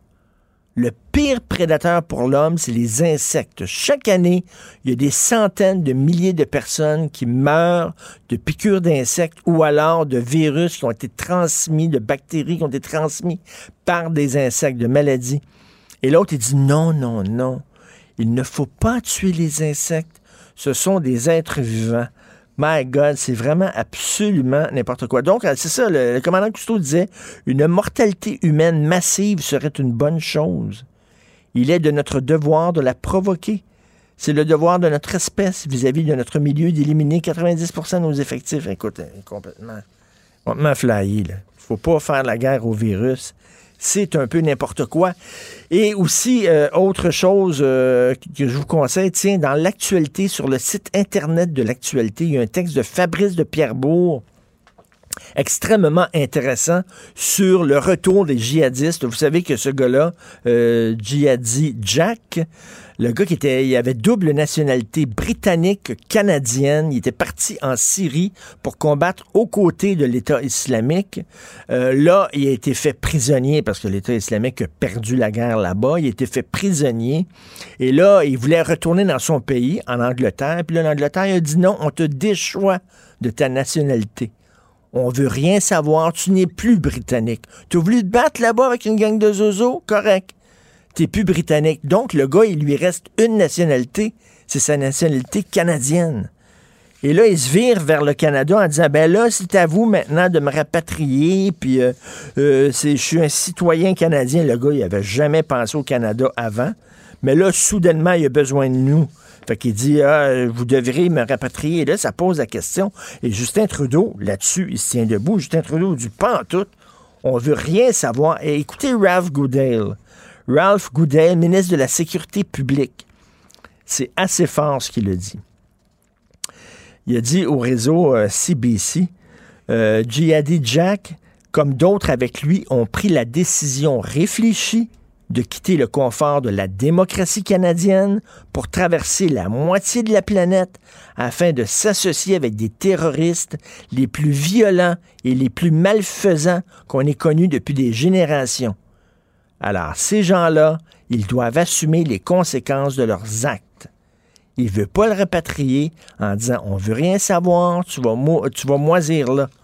Et Trudeau, là-dessus, ne bouge pas. Alors que lui, non, non, non, je suis citoyen canadien, j'ai droit de votre aide. Ben oui, c'est drôle, hein? Quand ça allait bien tes affaires aux côtés de l'État islamique, là, tu t'en foutais du Canada. Au contraire, tu voulais détruire la démocratie cana- canadienne. Mais là, maintenant que tu as perdu la guerre, ah, soudainement, c'est important, la démocratie canadienne. Ah oui, c'est vrai. Vous avez un système de justice, vous. Vous avez des protections des détenus, vous avez des droits, un système de la charte des droits. C'est vrai que c'est beau, la, citoyen- la démocratie canadienne. Ben oui, quand ça va dans ton bar, quand c'est pour t'aider, soudainement, hein, il se découvre canadien. Ben non. Alors, Trudeau, là-dessus, bravo. Il dit, regarde, on veut rien savoir, on veut pas te rapatrier. Vous écoutez Politiquement Incorrect. Martineau et l'actualité, c'est comme le yin et le yang. Impossible de dissocier. Politiquement incorrect. Alors, la presse a publié un dossier qui a fait beaucoup euh, parler et réagir. Euh, Il y a des euh, groupes religieux, toutes religions confondues, toutes sortes de religions, euh, qui profitent de la vulnérabilité de certains patients à l'hôpital pour essayer de faire euh, euh, du prosélytisme, c'est-à-dire euh, on va te voir, puis on dit que ils parlent du démon, ils te promettent que Dieu va guérir ton cancer, euh, ils disent que, tu sais, ils essaient, essaient de t'embarquer dans leur gang. Là. Fait qu'ils sont présents dans les hôpitaux, toutes sortes de groupes comme ça. Et euh, bon, c'est un texte de la presse. Et là, euh, la ministre, euh, la ministre de la Santé, Danielle McCann, euh, qui a demandé au CHU de Québec, entre autres, de l'aider à revoir complètement la façon dont les soins spirituels sont offerts aux patients dans le réseau de la santé. C'est une chose si tu es un patient catholique puis qui a besoin de support euh, d'un prêtre et tout ça, c'est une chose. Mais là, quand ils disent non, non, non, tu devrais arrêter tes traitements de chimio, puis tu devrais faire ci ou faire ça, ça n'a aucun maudit bon sens. Qu'est-ce qu'ils font dans les hôpitaux, ces groupes religieux-là? Euh, nous allons parler avec Manon Boyer, vous la connaissez, c'est la tante d'Élouise Dupuis, cette jeune témoin de Jéhovah qui s'est laissé mourir au bout de son sang euh, lors de l'accouchement de son enfant. Elle va réagir justement à, à cette nouvelle que Québec déclare la guerre aux abus, aux abus euh, spirituels dans les hôpitaux. Bonjour, Madame Boyer. Bonjour, Richard.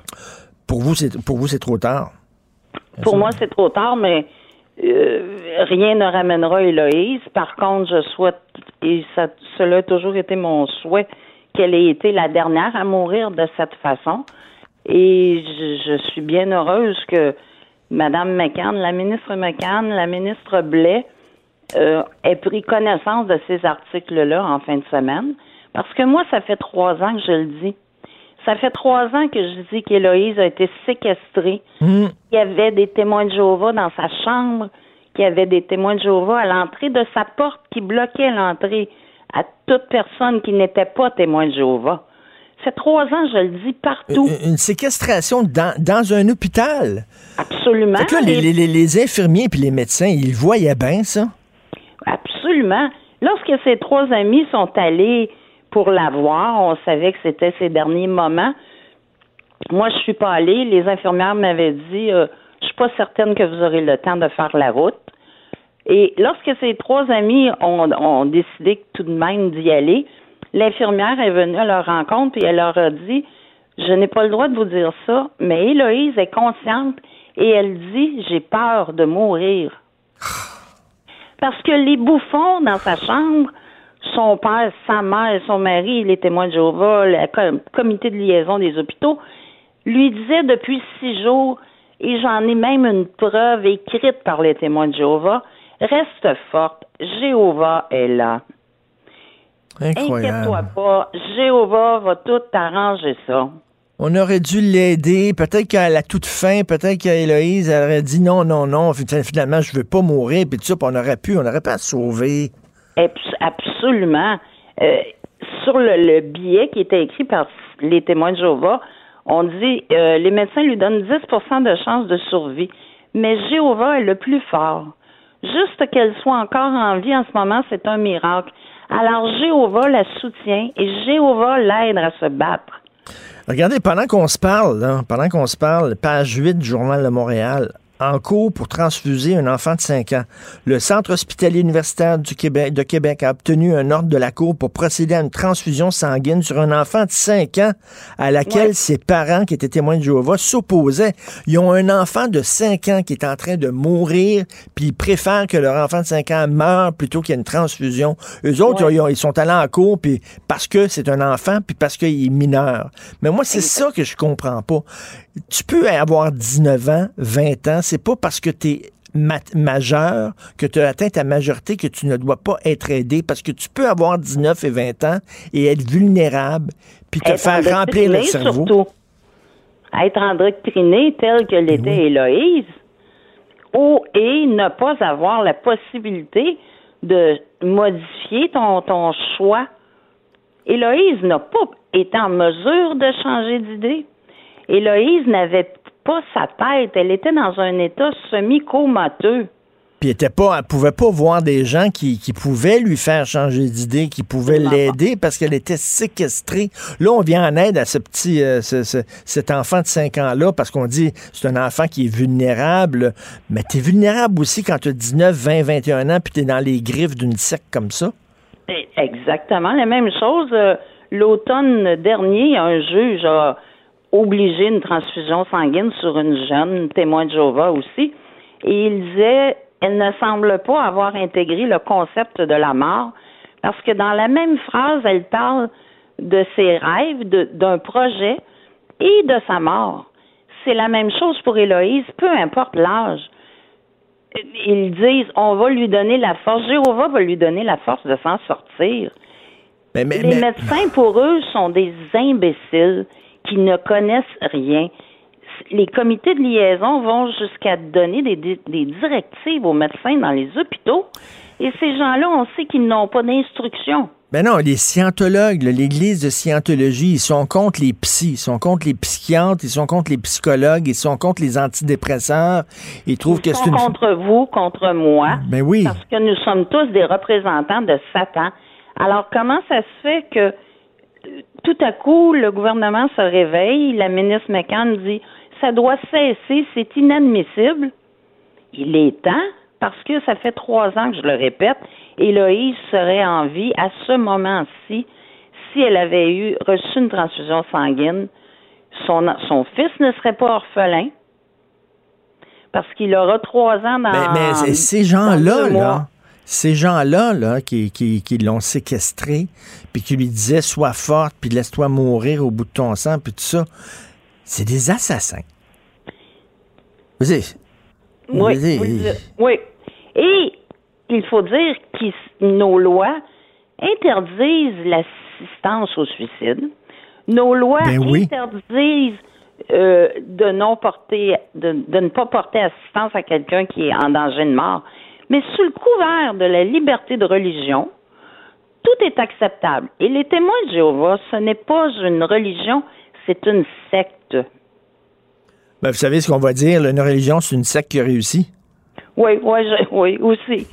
Mais, Mais, mais, mais, mais, mais, c'est- vous- est-ce qu'on a enduré ça vous- pendant six jours?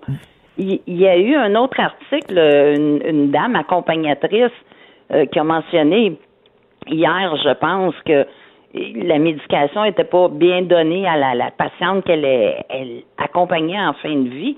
La même chose pour Héloïse. Mais, vous dites, puis vous avez, c'est la phrase juste. Comment ça se fait qu'on accepte certains comportements inacceptables quand c'est la religion? Par exemple, imaginez-vous un gars là, qui est en train de mourir à l'hôpital, puis là, les Hells Angels, parce qu'il est chum avec les Hells Angels, les autres, ils décident là, qu'ils vont... Ils, ils- rentrent dans sa chambre d'hôpital, ils, ils mettent un, un gars à la porte.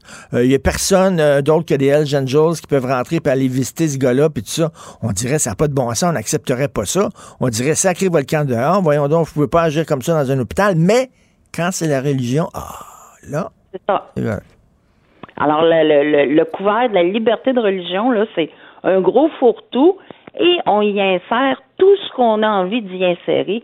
C'est inadmissible. C'est pour cette raison que nous avons besoin d'une commission parlementaire, que les citoyens ont besoin d'être protégés, d'être encadrés, parce que c'est inadmissible. Hey, ben, vous dites que pendant six jours, ça, ça a duré, là. Tu sais, jour, Héloïse. les- le personnel hospitalier appelait les, les, les témoins de Jéhovah les monsieur à cravate. Moi, j'ai des, des j'ai reçu des messages de témoins de Jéhovah, plusieurs, qui me jurent qu'ils ont été là de son du, du jour 1 jusqu'à son dernier battement de cœur. Supposément, supposément, supposément pour l'accompagner, mais dans le fond, c'était pour la surveiller, pour être sûr qu'elle change pas d'idée. Abs- Absolument. Alors, elle était aux soins intensifs. Comment ça se fait que le, le centre hospitalier a enduré ça? Je comprends qu'ils ont les mains liées et c'est pour ça que ça prend une commission parlementaire. Les lois doivent être changées. Et quand tu viens à l'hôpital, c'est pas les témoins de Jéhovah qui doivent décider si tu auras du sang ou non, c'est le médecin. Et même si t'es majeur, moi je reviens là-dessus, c'est pas majeur, vrai, c'est pas vrai qu'à 18 ans, soudainement, quelqu'un de dépressif arrête euh, d'être dépressif parce que c'est son 18e anniversaire, puis que soudainement, cette personne-là, qui manquait de jugement la veille, là, soudainement en a parce qu'elle a 18 ans. Elle est toujours aussi vulnérable, puis il faut aider. En France, il y a une loi, hein, quand, quand vous tombez sous le joug d'une secte, euh, c'est même si vous êtes majeur, on peut vous sortir de là. Oui, on appelle c'est la loi à but de faiblesse. Exactement. Et c'est- C'est ce qui ici devrait être euh, mis en, en œuvre parce que peu importe l'âge, surtout, ben surtout, des gens endoctrinés comme Héloïse l'était, malgré la bonne volonté d'un médecin, dans le cas d'Héloïse, ils n'ont jamais été seuls avec elle. Et est-ce qu'un médecin, en 10 minutes, pourra lui faire changer ce qu'on lui a inculqué pendant 26 Ben à lui dire que la transfusion sanguine sont dangereuses, que les médecins, ce sont des imbéciles, qu'ils ne connaissent pas ça. Bah, bah, bah. Alors, euh, aucun médecin, et moi, je veux délier les mains des médecins parce que ils ont étudié pour sauver des vies et les- les- il faut une commission parlementaire pour les dérives sectaires pour ce que nous disions euh, précédemment. On n'a pas le droit. Si, quel- si Héloïse avait été sur le pont de Québec à vouloir se suicider, Ben oui. on, serait allé la chercher. Ben complètement. Non, non, c'est fou, mais... parce qu'il y a des messieurs à cravate à l'entrée de sa porte de chambre, à l'hôpital. Six jours, on l'a regardé Ah, agoniser. c'est dégueulasse, c'est dégueulasse, c'est dégueulasse. c'est inadmissible et il faut que les, les, médecins, lois les médecins et les infirmiers et les infirmières, ils devaient, ils devaient aussi trouver ça extrêmement dur euh, de la voir comme ça dépérir. Merci beaucoup, Madame Boyer, puis continuez votre combat. Merci. Je vous remercie beaucoup. Bonne journée. Merci. Manon Boyer, c'est la tante d'Héloïse Dupuis. Vous écoutez Politiquement Incorrect. L'art est dans la manière. Non, c'est pas de la comédie. C'est politiquement incorrect avec Martineau. Oh, les petits lapins, là, je pense que vous devez aller vous coucher, là, ou euh, sortir, jouer dans la rue, dans la ruelle. Vous n'allez pas aimer ce que vous allez entendre, les petits lapins, parce que on- n'a pas perdu notre habitude. Le vendredi, on va encore lire le journal de Montréal avec François Lambert. Salut Richard. Merci Salut. de l'invitation. Ben, merci d'être là. Ben, ça me fait plaisir après ma petite euh, baignade du vendredi. Tu t'es, tu t'es baigné? Je me suis baigné un matin. T'es allé te baigner? Ben oui. Bon, c'est le fun, ça. tu sens le chlore un peu, là. Ben, écoute, ils en mettent beaucoup dans le. Je regardais pendant que je nageais. Il y a une fille qui était euh, qui, teste les- l'eau de la piscine. Mais pendant 15 minutes, euh, on dirait que c'est un lab- un laboratoire chimique. Je me disais, je me baigne là-dedans. les, les gens qui disent, que- qui pensent que François n'a pas de cœur, il a du cœur. Regardez, il vient faire du bénévolat pour nous chaque Ben oui. vendredi. Merci beaucoup. Ça me fait plaisir. Merci, c'est beau. Comme... Alors, on prend le journal d'aujourd'hui. À la maison, prenez le journal aussi avec votre café et tout ça. Et premièrement, Laurence Jalbert qui a vaincu le cancer. C'est une maudite bonne nouvelle. Ben oui, mais on le sa- je le savais pas. Tu Tu savais pas qu'il avait le cancer? Ben non. Il me j'étais tombé sur cette nouvelle-là. Oui, oui, oui. Mais tu sais, euh, j'ai- lu l'article, puis c'est justement, ça dit, écoute, je voulais pas le dire que je m'en allais me faire, parce qu'elle a eu un cancer des ovaires. Et tant mieux, euh, elle est en rémission, puis on- As-tu déjà eu une grosse maladie, toi, euh, grave, qui, euh, qui t'a inquiété ou tes proches autour de toi? ou? Non. Non, hein? Non. On est, on est chanceux. Non, je regarde, là, il y a personne que j'ai vu dépérir, tu sais, puis tu peux pas rien faire, là, tu sais. Non, personne. Écoute, Tant moi, mieux. j'ai- euh, écoute, on, Tant ça mieux. en est sorti, tant mieux, mais puis, euh, my God, que ça va pas être facile. OK, euh, page 3. Ouais. BT. Ouais. T'en penses quoi de ça? Le Ben- gars, là, le gars, il- il- légalement, il a le droit de porter plainte parce que c'est vrai qu'on ne sait pas si c'est lui qui l'a fait ou pas. On- a- on- des le diable s'en doute un On peu a- beaucoup, On, là. a des soupçons, mais je veux dire, légalement, ils ont, ils ont scrappé sa vie, puis effectivement, il y a- il y a une base légale pour poursuivre la SQ. Ben, ouais, mais tu sais, je sais pas quoi en penser parce que d'un côté, euh, ça semble être lui, mais bon, ils n'ont rien trouvé. Puis quand tu lis là-dessus, ils ont travaillé fort, tu sais, puis tu peux pas en vouloir à la police, là. Euh, ils ont travaillé fort pour le pincer, sauf qu'ils l'ont, ils ont essayé. Ils étaient tellement persuadés qu'ils étaient pour tomber dans le filet qu'ils ont tourné les coins Le, plus le gros. gars, le gars, il est, il est comme fort, il a pas craqué. Non. Il a pas craqué. Exactement. Il jamais avoué. Fait que d'un côté, il a raison de poursuivre parce que mais mais, tabarnouche, il s'expose en maudit là, il est-tu il est-tu il- il- tu sais, il y a est-ce qu'il est tellement arrogant qu'il est persuadé qu'il se fera pas pincer encore cette fois-là, puis il Mais va ça a tu veux, les- la requête de BT peut se retourner contre lui parce que Oui. peut-être qu'ils vont pouvoir le contre-interroger. Oui. Mais il essaye ça depuis ça fait combien d'années? Depuis 2007 Oui, mais il casse pas, il casse pas. Mais non. Mais il y a une affaire qui, qui m'énerve, par exemple. Mais en même temps, je comprends, il y a des règles de loi, on peut pas faire, c'est important de respecter les règles, je comprends. On veut pas se retrouver avec une police comme en Corée du Nord qui peut te planter des preuves contre toi, François Lambert. On rentre chez vous, on Ouais. fouille, on laisse des sacs de coke un petit peu partout dans tes livres, dans ta bibliothèque, puis après ça, on, on- on t'enferme. On veut pas ça. Non. Mais tu sais, on a trouvé du matériel pornographique juvénile. On l'a trouvé, mais sauf qu'il dit oui, mais là, ça a été trouvé de façon illégale. Ouais.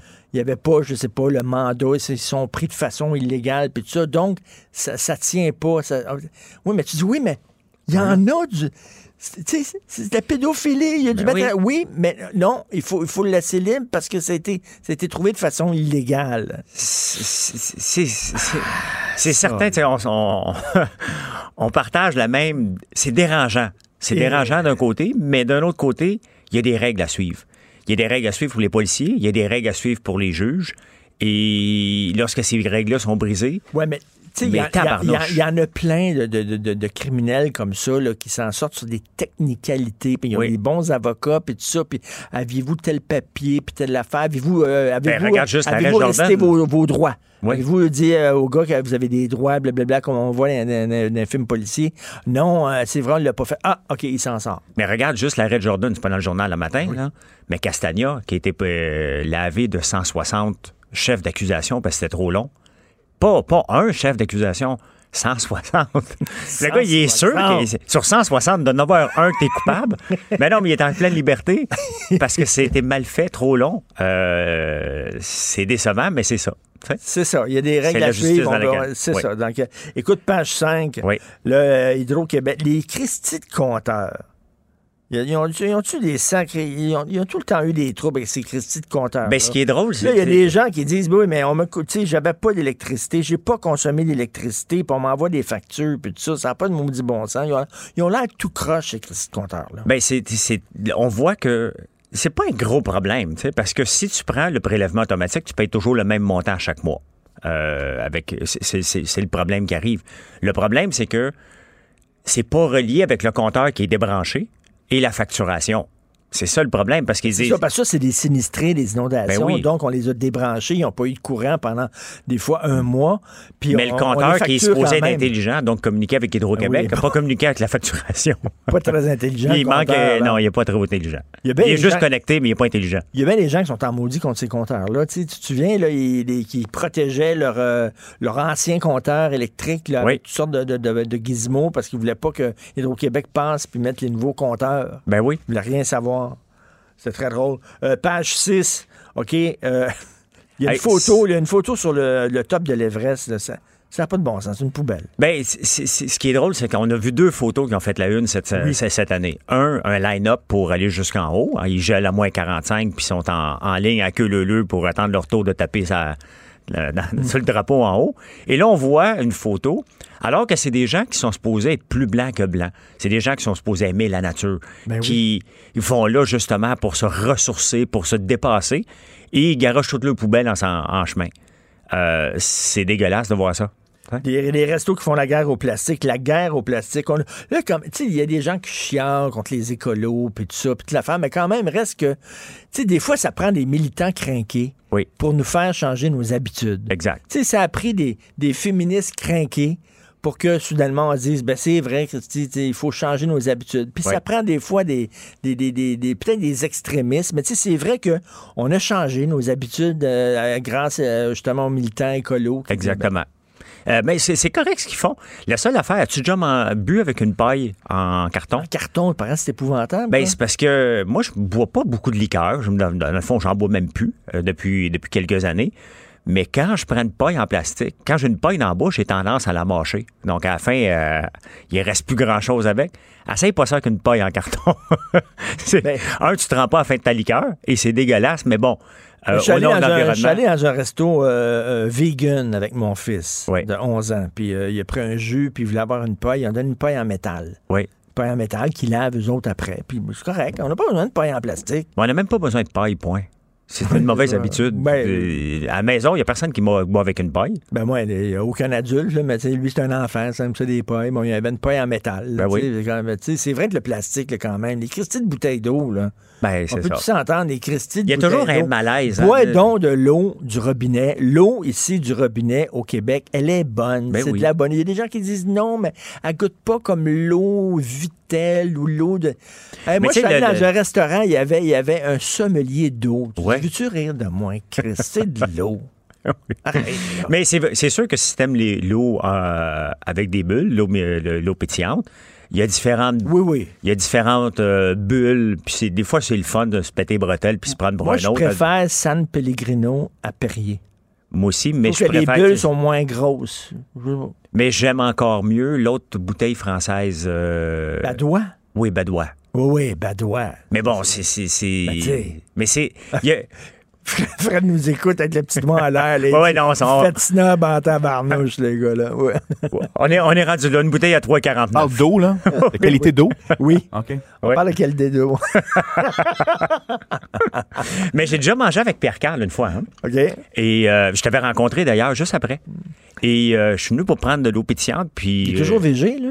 Ben, je sais pas. On a mangé, oui, euh, on a sur la rue, la, la rue Bernard. Et euh, il a pas voulu prendre de l'eau parce qu'il servait que de l'eau qui venait de la France. Et je trouvais ça cool. Ah Oui, fait que, Oui, oui. il faut boire notre eau d'ici. Ben oui, on en a de l'eau ben d'ici, En tout cas, prenez de l'eau du robinet, Ben, ça, puis mettez ça dans votre gourde ou dans un verre. Moi, je vois tout le temps Voyons donc. avec quelqu'un qui boit de l'eau en bouteille, même si ça peut arriver à l'occasion, là, que j'en prenne.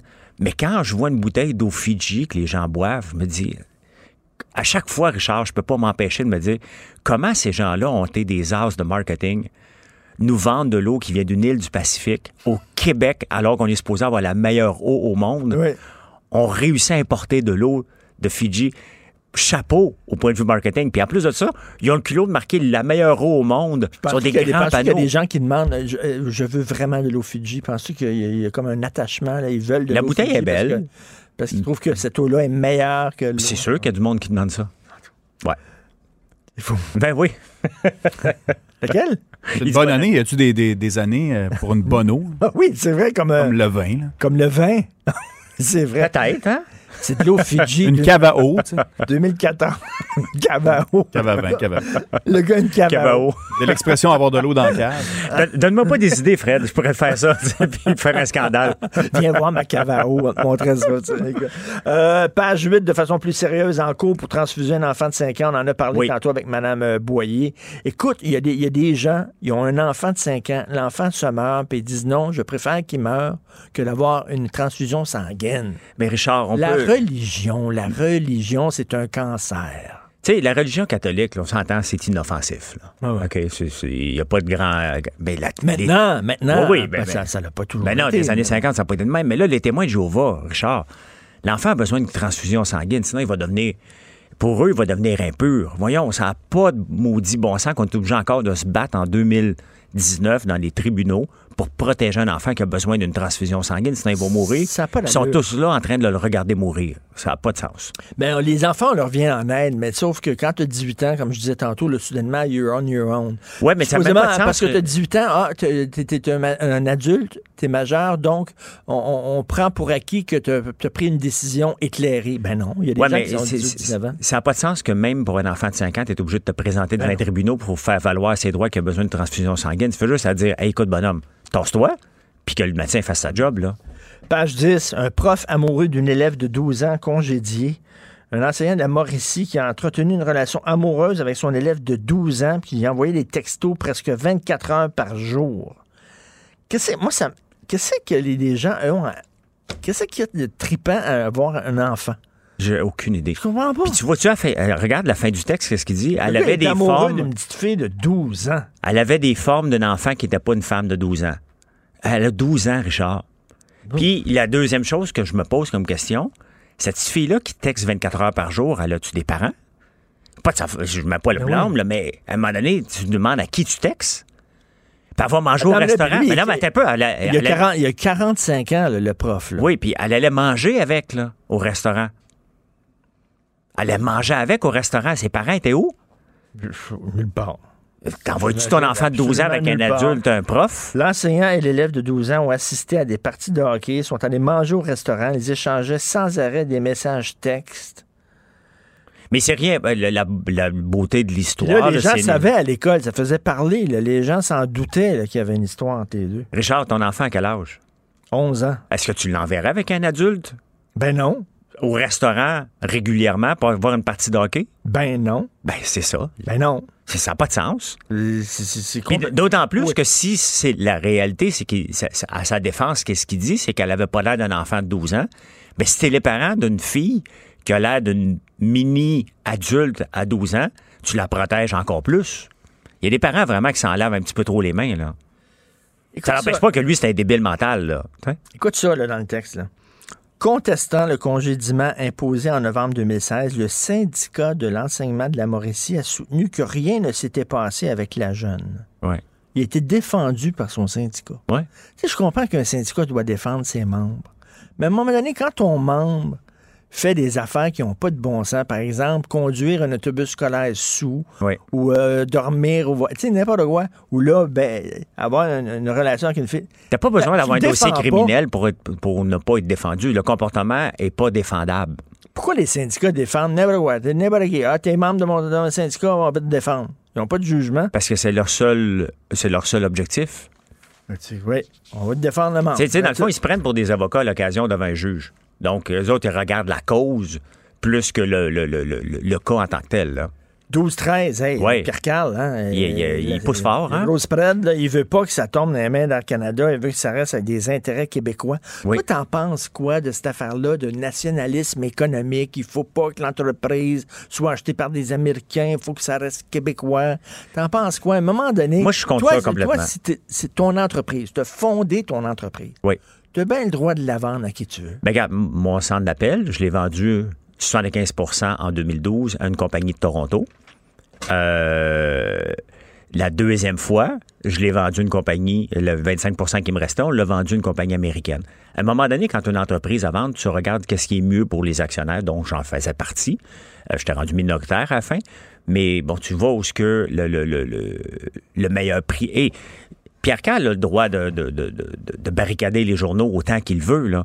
Mais moi, je pense pas qu'on va perdre le fait français en appelant. D'ailleurs, la nature euh, Ben, tu sais qu'à Canada, par exemple, le français, ils l'ont dans le cul. là. Ils s'en foutent pas mal. là, à peu près partout, Richard. C'est pas juste Air. Canada, c'est à peu près appelle chez RBC, tu, tu vas te faire servir en, anglais en premier.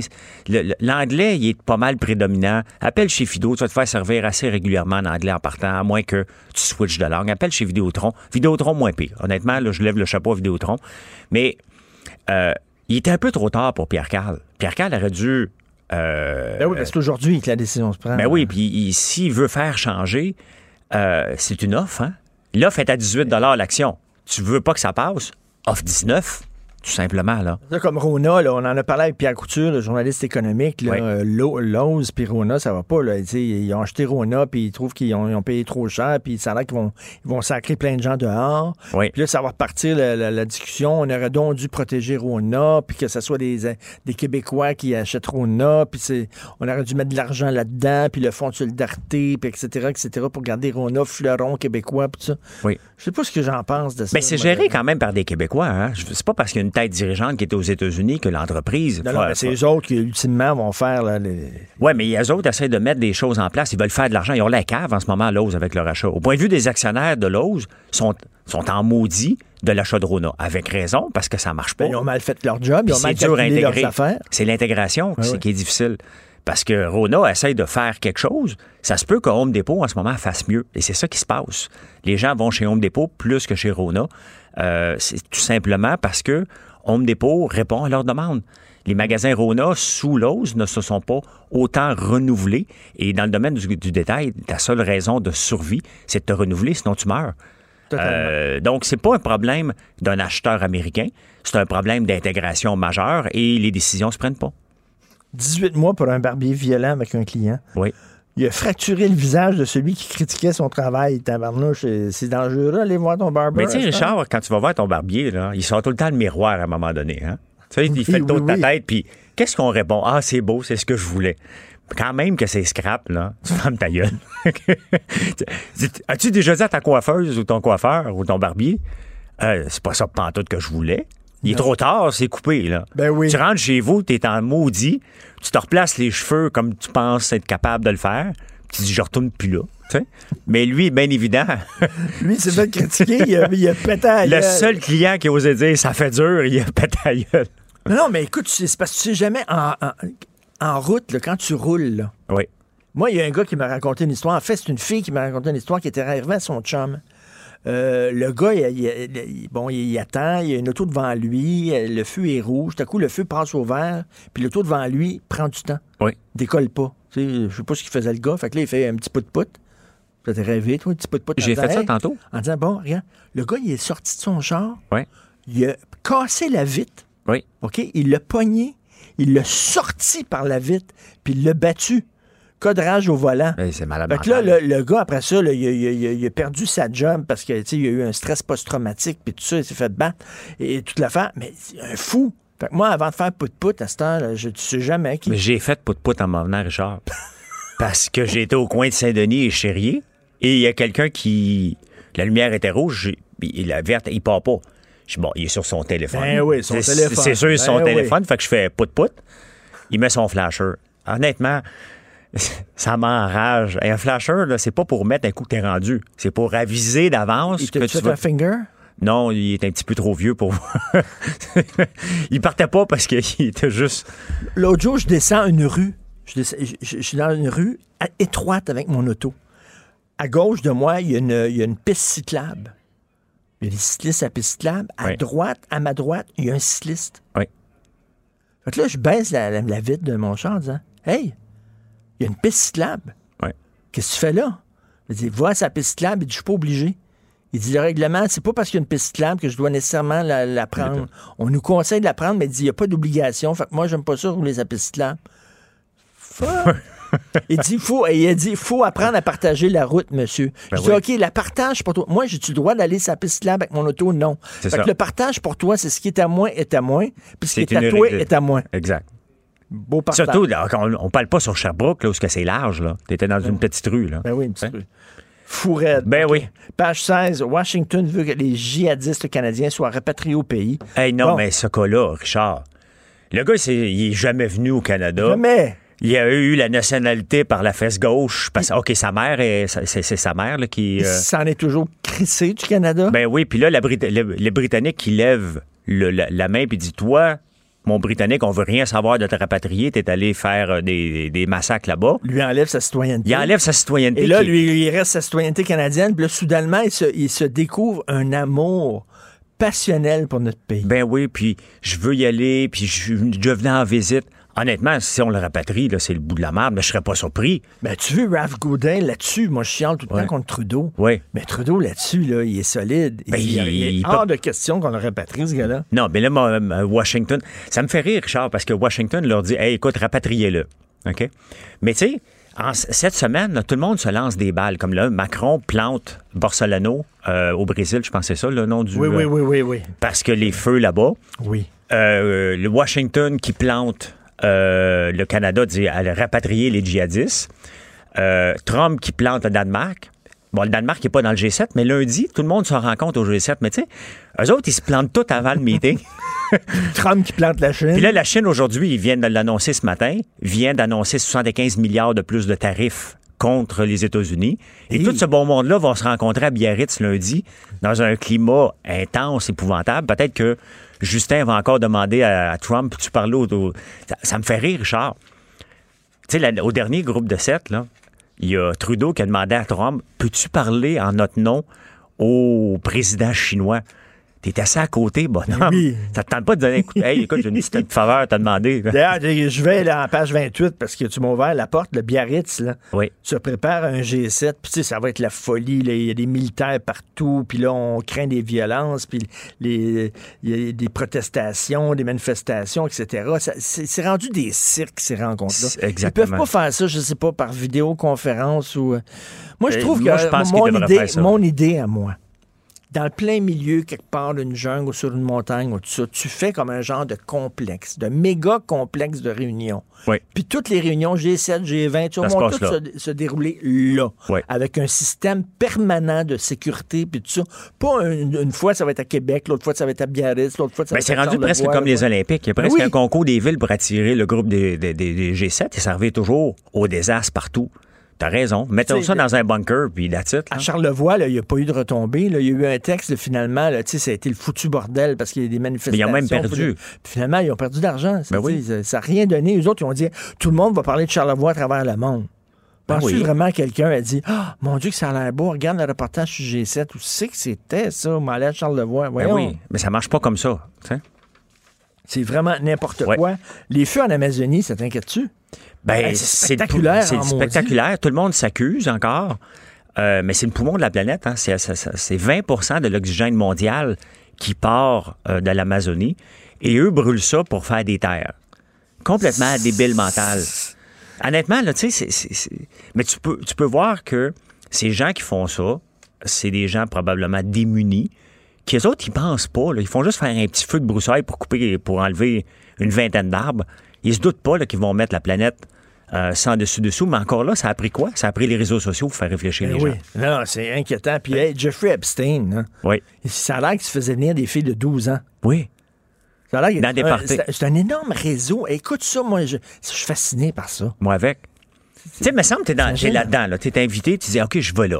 Là, à un moment donné, tu vois des petites filles de 12 ans arriver, tu fais comme, je suis pas bien. Il y, y a un moment donné là, que moi, je dirais, je suis pas bien. là. Non, mais c'était des gros, des gros. C'est même si je vais dans un party, Des là- réseaux internationaux, il y allait un peu partout, puis Ben en oui. France, puis tout ça, puis il se faisait venir des filles, puis c'est délirant. C'est délirant. Puis là, soudainement, il est mort Ouais. avant son procès. Ça, c'est triste. On, on aurait aimé avoir la, la, la, la, la oui. vérité. Ben oui. Puis, ils l'ont laissé Et dans le fond, ils ont donné la corde. Hein? Ah C'était pas- oui, moi, évident. là. regardé ailleurs. Moi, Ben oui, ils regarde, que euh, on va te mettre là. la corde, puis échappe-toi. là. Hey François, merci beaucoup. Merci, M. C'était Martineau. super. Bonne, euh, bonne semaine, François. Puis c'est Jonathan euh, qui est avec nous. Jonathan, de quoi tu vas parler dans ton émission? Oh, merci. Hey! Il a l'air de faire Fred. Merci. Fred, c'est une machine. C'est ça. C'est vraiment pris. en- Tu connais-tu cette chanson-là? Oui, j'a- j'adore cette tonne-là. J'adore Moi, je suis un peu en retard, là, mais j'ai découvert ça pendant mes vacances. Mes enfants trippent là-dessus. Ma fille de 4 ans essaie de faire la chorégraphie. Puis là, le matin, je leur dis, je leur dis, je regarde, il commence à faire plus froid le matin. À Québec, il faisait 10. Fait que là, j'ai à ma petite, bon, habille-toi, mais tu devrais te mettre un, un coton ouaté parce que tu vas peut-être avoir froid. de- Elle dit, il fait du fret! dis ben dans le coton ouaté. C'est merveilleux, cette chanson-là. C'est Bleu Jeans Bleu, Blue Jeans Blue, quelque chose de même. OK. Tu vas parler de ça? Non, pas tout. Je parlais de ça avec Fred avant d'aller en onde. Fred a décidé de partir avec ça, donc euh, j'adore ça, j'adore ça. Hey, Hey, tu fais je- jaser avec ton texte sur le, sur le Ah, ben français il y a de l'appétit pour hein? ça, hein? Y Non, non, mais c'est le fun. Je suis tellement content que quelqu'un au Québec le reconnaisse, maudit, c'est le fun. Oui, oui, oui. Mais là, j'en parlerai pas dans le show à ben ben j'en ai parlé, il fait deux jours, j'en parle. Mais euh, deux choses que je veux, je, veux, je veux aborder avec toi, que je vais, je vais, euh, je vais discuter dans mon show. Premièrement, euh, tu as vu, il y a encore, puis ça, ça revient souvent, une controverse sur les auditions dans un bar. euh, oui. pour, pour, une- pour une- un producteur de, de films porno. Là. Oui, oui, oui. On reçoit le conseiller municipal de district Neuchâtel-Le Bourgneuf, Patrick Paquette. Lui, il est en beau fusil. OK, je pensais que tu allais me dire qu'il va participer aux auditions. Non, non, non, non, hey, tabarouette, non. Là, lui, il capote. Mais là, moi, je vais me faire l'avocat du diable parce que je me dis, c'est si pire que ça? Hey, ben, je suis tellement d'accord avec toi. C'est- C'est-tu c'est illégal? C'est-tu illégal, les films porno? Non, Ouais, c'est pas illégal. Et l'autre affaire, je veux, parce que je sais que là, on n'a plus de temps, là, mais euh, la DPJ, un article dans la presse plus ce matin, je vais ouvrir le show là-dessus, fait que je vole pas, je vole pas le punch pour les gens qui l'ont pas vu, là. Mais encore un exemple de quel point des fois nos lois sont stupides et la façon dont la DPJ gère les dossiers des enfants qui sont maltraités ou qui doivent être retirés de leur milieu familial, à quel point les critères sont profondément débiles. L'exemple de ce matin dans la, dans la presse plus donne carrément des frissons. Je vais en parler avec Maude dans quelques instants. Et on t'écoute. Merci beaucoup, Bon. Jonathan. Bon show et bon week-end tout le monde. Passez un week-end politiquement incorrect. T'es-tu bien dans ton coton ouaté?